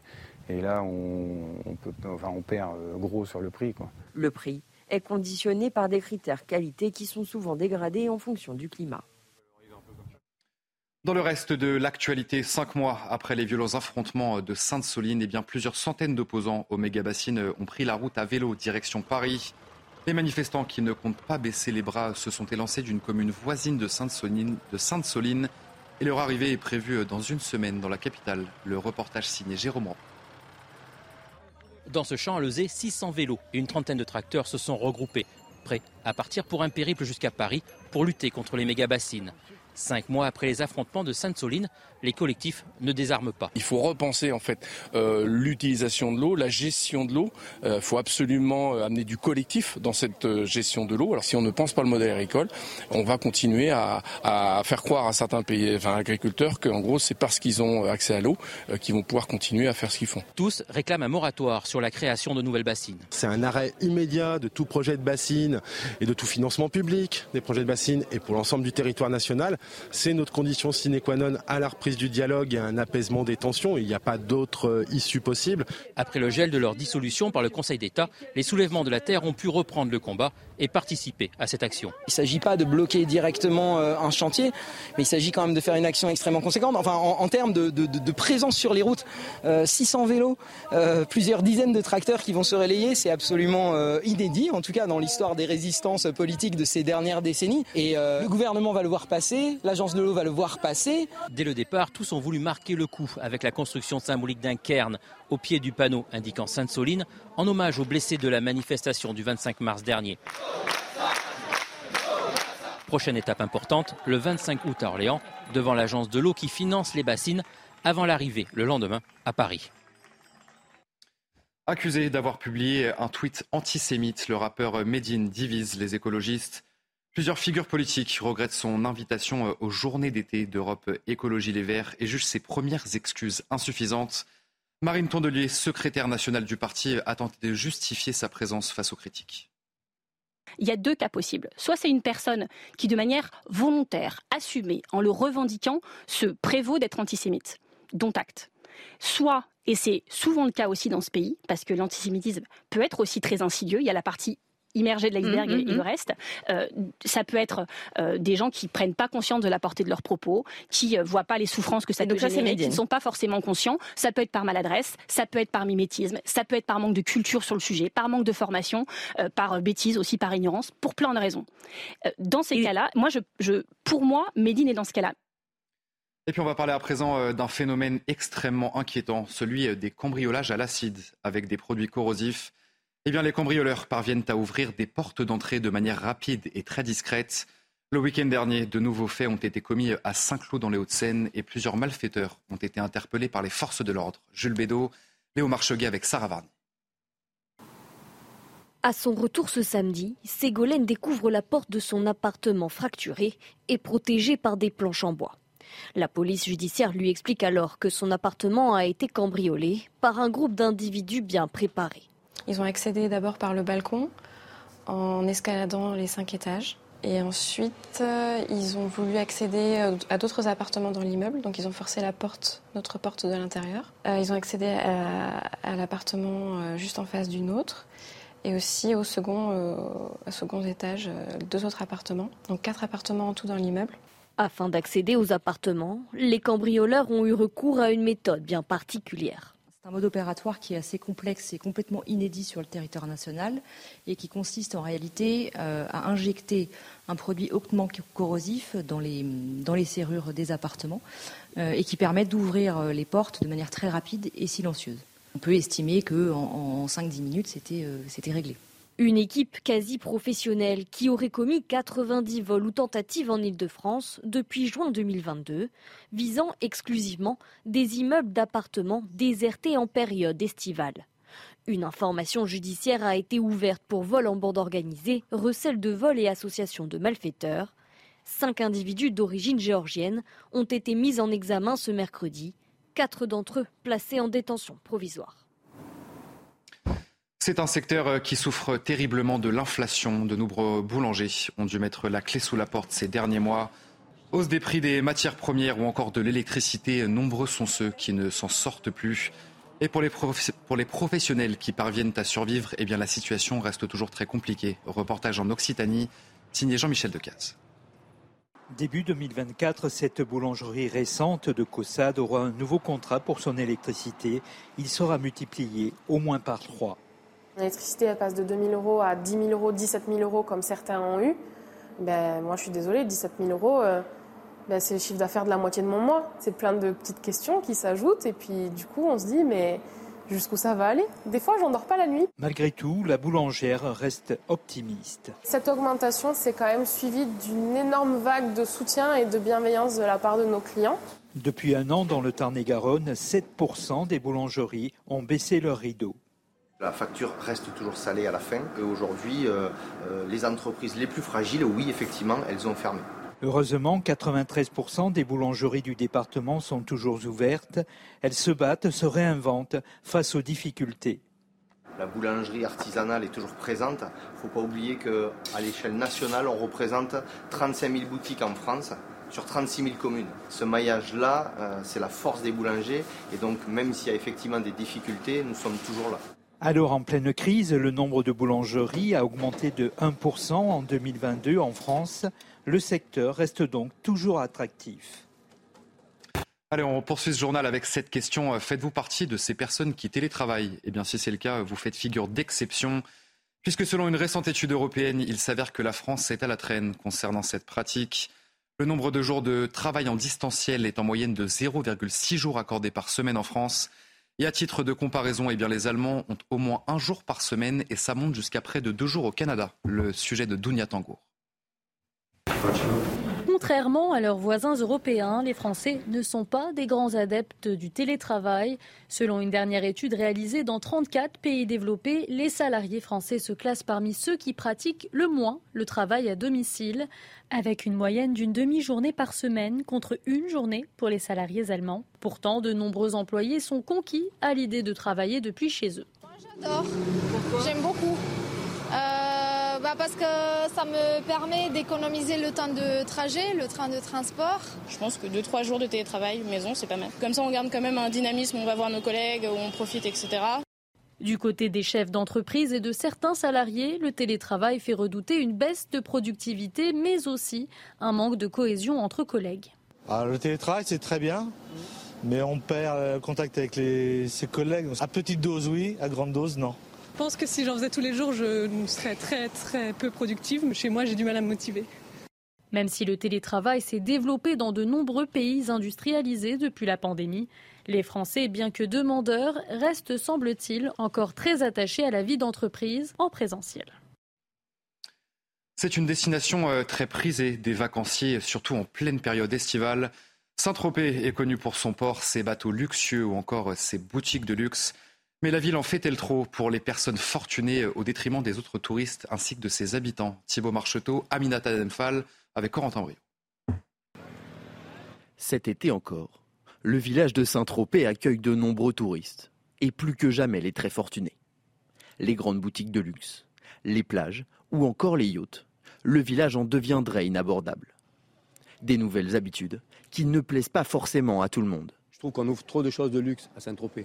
Voilà. Je veux bien, les promeneurs, ils promènent, ils ont le droit, ils, se baladent, c'est très bien. Mais toutes ces boutiques de luxe, tout ce qui se passe hein, dans le luxe, même au niveau de la restauration, des plages et tout ça, étant né ici, ça me chagrine un peu.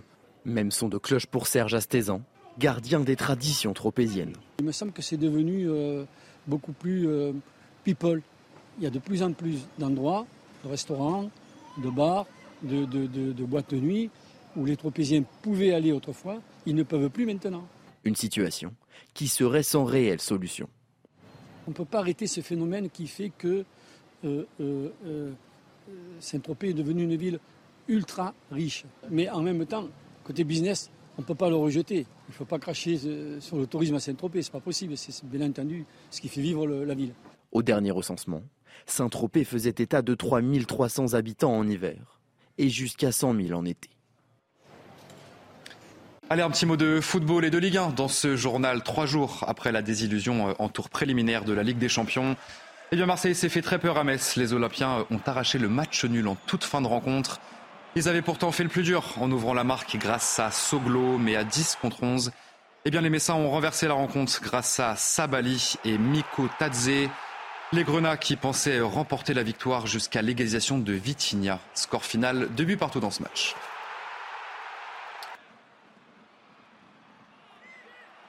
Allez, on va regarder le dernier but de l'Olympique de Marseille. Je vous le disais, donc score final, deux buts partout. Et on va complètement changer de sujet pardon, pour terminer ce journal. La situation toujours très préoccupante au Canada, touché par des incendies depuis le début de l'été. Les quelques 20 000 habitants de Yellowknife, cette ville située dans le nord du pays, sont engagés dans une course contre la montre pour évacuer leur maison.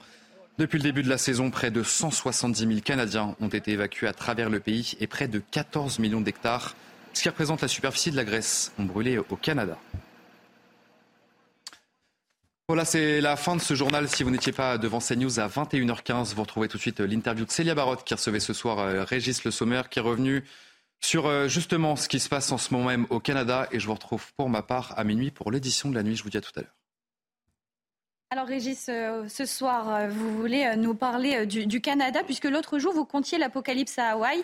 Que se passe-t-il au Canada? Oui, vous allez dire que je suis monsieur catastrophe dans cette émission. Vous amène à chaque fois des mauvaises nouvelles de choses qui se passent, heureusement, vous allez voir, heureusement, de, à l'autre côté, de, l'autre côté du monde, mais ça a un impact. oui, on a changé de climat et de, latitude. Ce n'est plus Hawaï, c'est le Canada, mais le constat est le même. 2023, euh, c'est vraiment l'année des méga-feux. Euh, chez nous, on s'en rend pas trop compte puisque bien que l'été soit pas terminé, la canicule arrive. Euh, on a vu quand même une accélération des, feux ces, derniers, ces dernières semaines. C'est un peu plus calme que l'an dernier. Hein. Vous vous souvenez de la, la teste de bûche dans les Landes. on avait connu à ce, avec cet épisode d'ailleurs pour la première fois ce qu'on appelle des méga-feux, c'est-à-dire une, quantité de, de, végétation qui brûle comme il y, en, avait eu euh, l'année précédente, et il y en a toujours cette année, au Portugal, en Grèce et en général traditionnellement en Californie, mais il n'y avait pas eu ça en France. Euh, on avait même subi un grave incendie dans les monts d'Arrée en Bretagne. Hein. Vous savez, la Bretagne, c'est quand même plutôt euh, les déluges de pluie au mois d'août, et là, c'était les largages de tonnes d'eau par Canadair.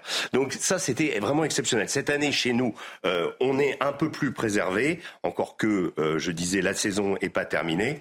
Alors, que le Canada, ça fait... Ça fait des mois que le pays brûle. Il y a eu une, accalmie et c'est reparti. Oui, alors le, pays brûle, c'est exactement cela, depuis la fin du mois de mai. et comme vous l'avez dit en intro, il faut insister, ces méga-feux canadiens, à eux seuls, ont émis plus de CO, plus, autant de CO2 que tout le Japon pendant un an. Euh, le Japon est quand même le, la cinquième puissance émettrice de CO2 dans le monde.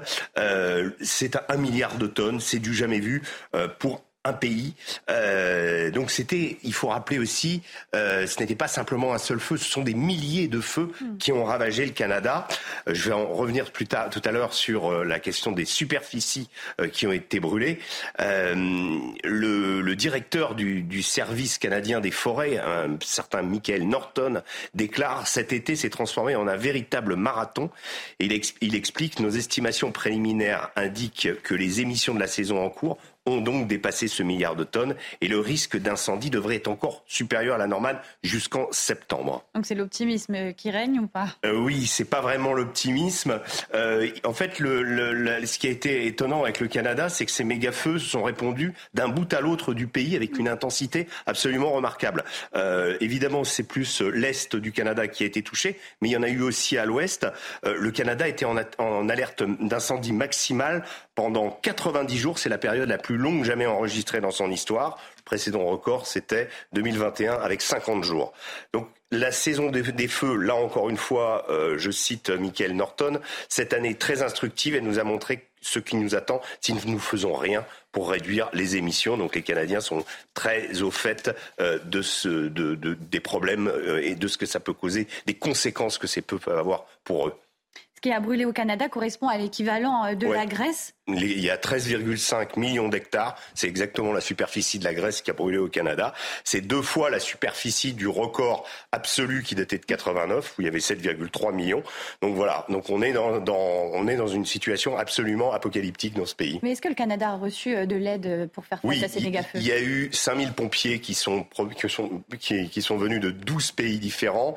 Euh, donc le, la Colombie-Britannique a été vraiment... Euh, tout le monde est venu au chevet de la, de la, de la Colombie-Britannique je vous disais, à, l'ouest du Canada, qui était la province la plus durement touchée. Euh, la semaine prochaine euh, et ce week-end, un peu comme chez nous, on devrait à nouveau y observer des températures anormalement élevées et euh, les efforts des pompiers, évidemment, vont être encore plus compliqués par cette situation. en fait, et puis il y a aussi, il faut déplorer quatre personnes qui ont péri en combattant ces méga-feux canadiens. Mais ce n'est pas fini puisque ce week-end, c'est toute une ville entière qui a, qui a dû être évacuée. Oui, alors là, c'était étonnant. Je regardais sur Twitter juste avant d'arriver. Euh, des images euh, sont, sont, ont commencé à être diffusées sur, sur des comptes Twitter de personnes. La ville s'appelle euh, Yellowknife. Mhm. donc c'est dans les territoires du nord-ouest. Donc c'est encore plus au, c'est encore au nord de, de, de, de la Colombie-Britannique. des milliers de personnes vendredi, en quelques heures, ont reçu l'ordre de quitter Yellowknife Yellowknife. Et actuellement, il y a 20 000 personnes qui patientent. Il y a une seule route pour quitter la ville. Et ces personnes, évidemment, euh, essayent de quitter la ville tous en même temps. Donc c'est encore une situation qui n'est pas résolue. Euh, la mairie a ordonné l'évacuation, mais parce que la ville est complètement encerclée hmm. par les méga-feux. Euh, donc les 20 000 personnes, euh, alors je, je, cite un habitant, là aussi j'ai trouvé ce témoignage sur Twitter. Les gens paniquent, c'est le chaos absolu. Il s'appelle Tyler Argue. Les routes pour sortir de, la ville sont bordées par les flammes. Le ciel de Yellowknife est orangé car le feu est proche, l'air est irrespirable, le centre-ville, dans le centre-ville, la fumée s'est infiltrée partout, il pleut des cendres. Voilà. Un témoignage bouleversant. Merci Régis Le Sommet pour ces informations sur, sur le Canada. Alexandre Devecchio, euh, est-ce que vous connaissez ce pays Et puis, euh, est-ce que ça vous inquiète ces émissions qui sont quand même très importantes euh, pour l'environnement? Bah, je, je, connais ce pays, je connais oui un peu le, le, le Québec notamment, qui est un qui est un très beau pays.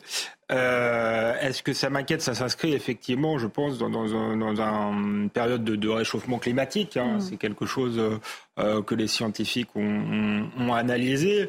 Euh, maintenant, je pense qu'il ne faut pas céder à la panique. C'est, la panique paralyse en fait euh, et empêche d'agir, et qu'il faut essayer de, de, de, penser comment on va vivre euh, avec ce, ce, réchauffement climatique. Sans doute, va, il va falloir travailler pour le diminuer. Il va falloir compter aussi sur les progrès de la technique. Mm. L'homme en est capable, mais il va aussi falloir anticiper, changer nos modes de vie. Peut-être s'il y a plus d'incendies, prévoir plus de moyens. Donc non, je ne crois pas qu'il faille paniquer, mais en revanche, il faut anticiper et prendre les décisions politiques qui s'imposent. Un avis que vous partagez, Nathan Dever, est-ce qu'on est prêt à changer nos, modes de vie pour, pour éviter ces catastrophes? Oui, j'ai l'impression, peut-être que je me trompe, mais j'ai l'impression quand même que depuis quelques années, même les personnes qui avaient tendance à être euh, climato-sceptiques, mm. comme on dit, ou à relativiser euh, l'importance du, réchauffement climatique, euh, sont bien obligées de voir, en tout cas pendant les étés, c'est absolument flagrant, que les étés sont absolument anormaux. Que ce soit par rapport. Moi, on va le voir ce week-end. Oui, bien sûr. Je n'ai que 25 ans, mais même en 25 ans, on se souvient quand même que des étés. Alors là, cet été à Paris, ça n'a pas été absolument caniculaire, mais quand même qu'il y a une différence centrale entre les étés que j'ai pu connaître dans ma petite enfance et ceux d'aujourd'hui. Et alors, si j'en avais 50 ou 60, je pense que j'aurais ce sentiment euh, encore plus. Et deuxièmement, on voit bien à l'échelle internationale. La question, à mon avis, elle est double elle est qu'on commence à se rendre compte qu'il ne faut pas parler du réchauffement climatique uniquement quand il y a des catastrophes épisodiques pendant l'été, mais qu'il faut en parler dans l'année. Et deuxièmement, qu'en effet, on va devoir changer nos modes de vie. Et je suis assez d'accord avec Alexandre quand il disait que ce n'est pas en étant pétrifié qu'on va essayer de penser la situation. C'est au contraire en prenant du recul et avec une différence quand même, enfin une nuance en tout cas que j'aimerais poser, c'est que évidemment que les scientifiques, euh, le travail qu'ils font est majeur, mhm. à la fois d'analyse et en même temps de recommandation, et qu'il ne faut pas appliquer mécaniquement les recommandations des scientifiques, c'est-à-dire qu'à supposer qu'il y en ait certaines qui aillent à l'encontre des principes de l'état de droit comme les libertés publiques, etc., il faudra aussi euh, trouver un cadre républicain, libertaire, démocrate, respectueux des droits de l'homme pour appliquer euh, ces recommandations. Et donc, si vous voulez, on l'a vu pendant le coronavirus, quand une crise scientifique euh, donne lieu à une décision politique qui n'est plus une décision, mais qui est juste, si vous voulez, une adaptation, comme s'il fallait juste convertir la langue scientifique en langue politique, là, ça peut être un danger. Mmh. Euh, il n'y a, pas de nuance entre nous. Hein. On est d'accord là-dessus. On était d'ailleurs, on n'est pas toujours d'accord, mais sur la politique qui a été menée pendant le Covid, on était euh, d'accord. D'ailleurs, je disais, d'une part, il faut faire aussi confiance à la capacité à l'homme de, s'adapter. Hein. C'est pour ça que je parlais de la technique. On va pouvoir sans doute améliorer nos modes de, de production. quand c'est changer nos modes de vie, peut-être, mais c'est aussi euh, voilà, euh, miser euh, sur, voilà, sur notre capacité à inventer des choses et notre capacité à s'adapter.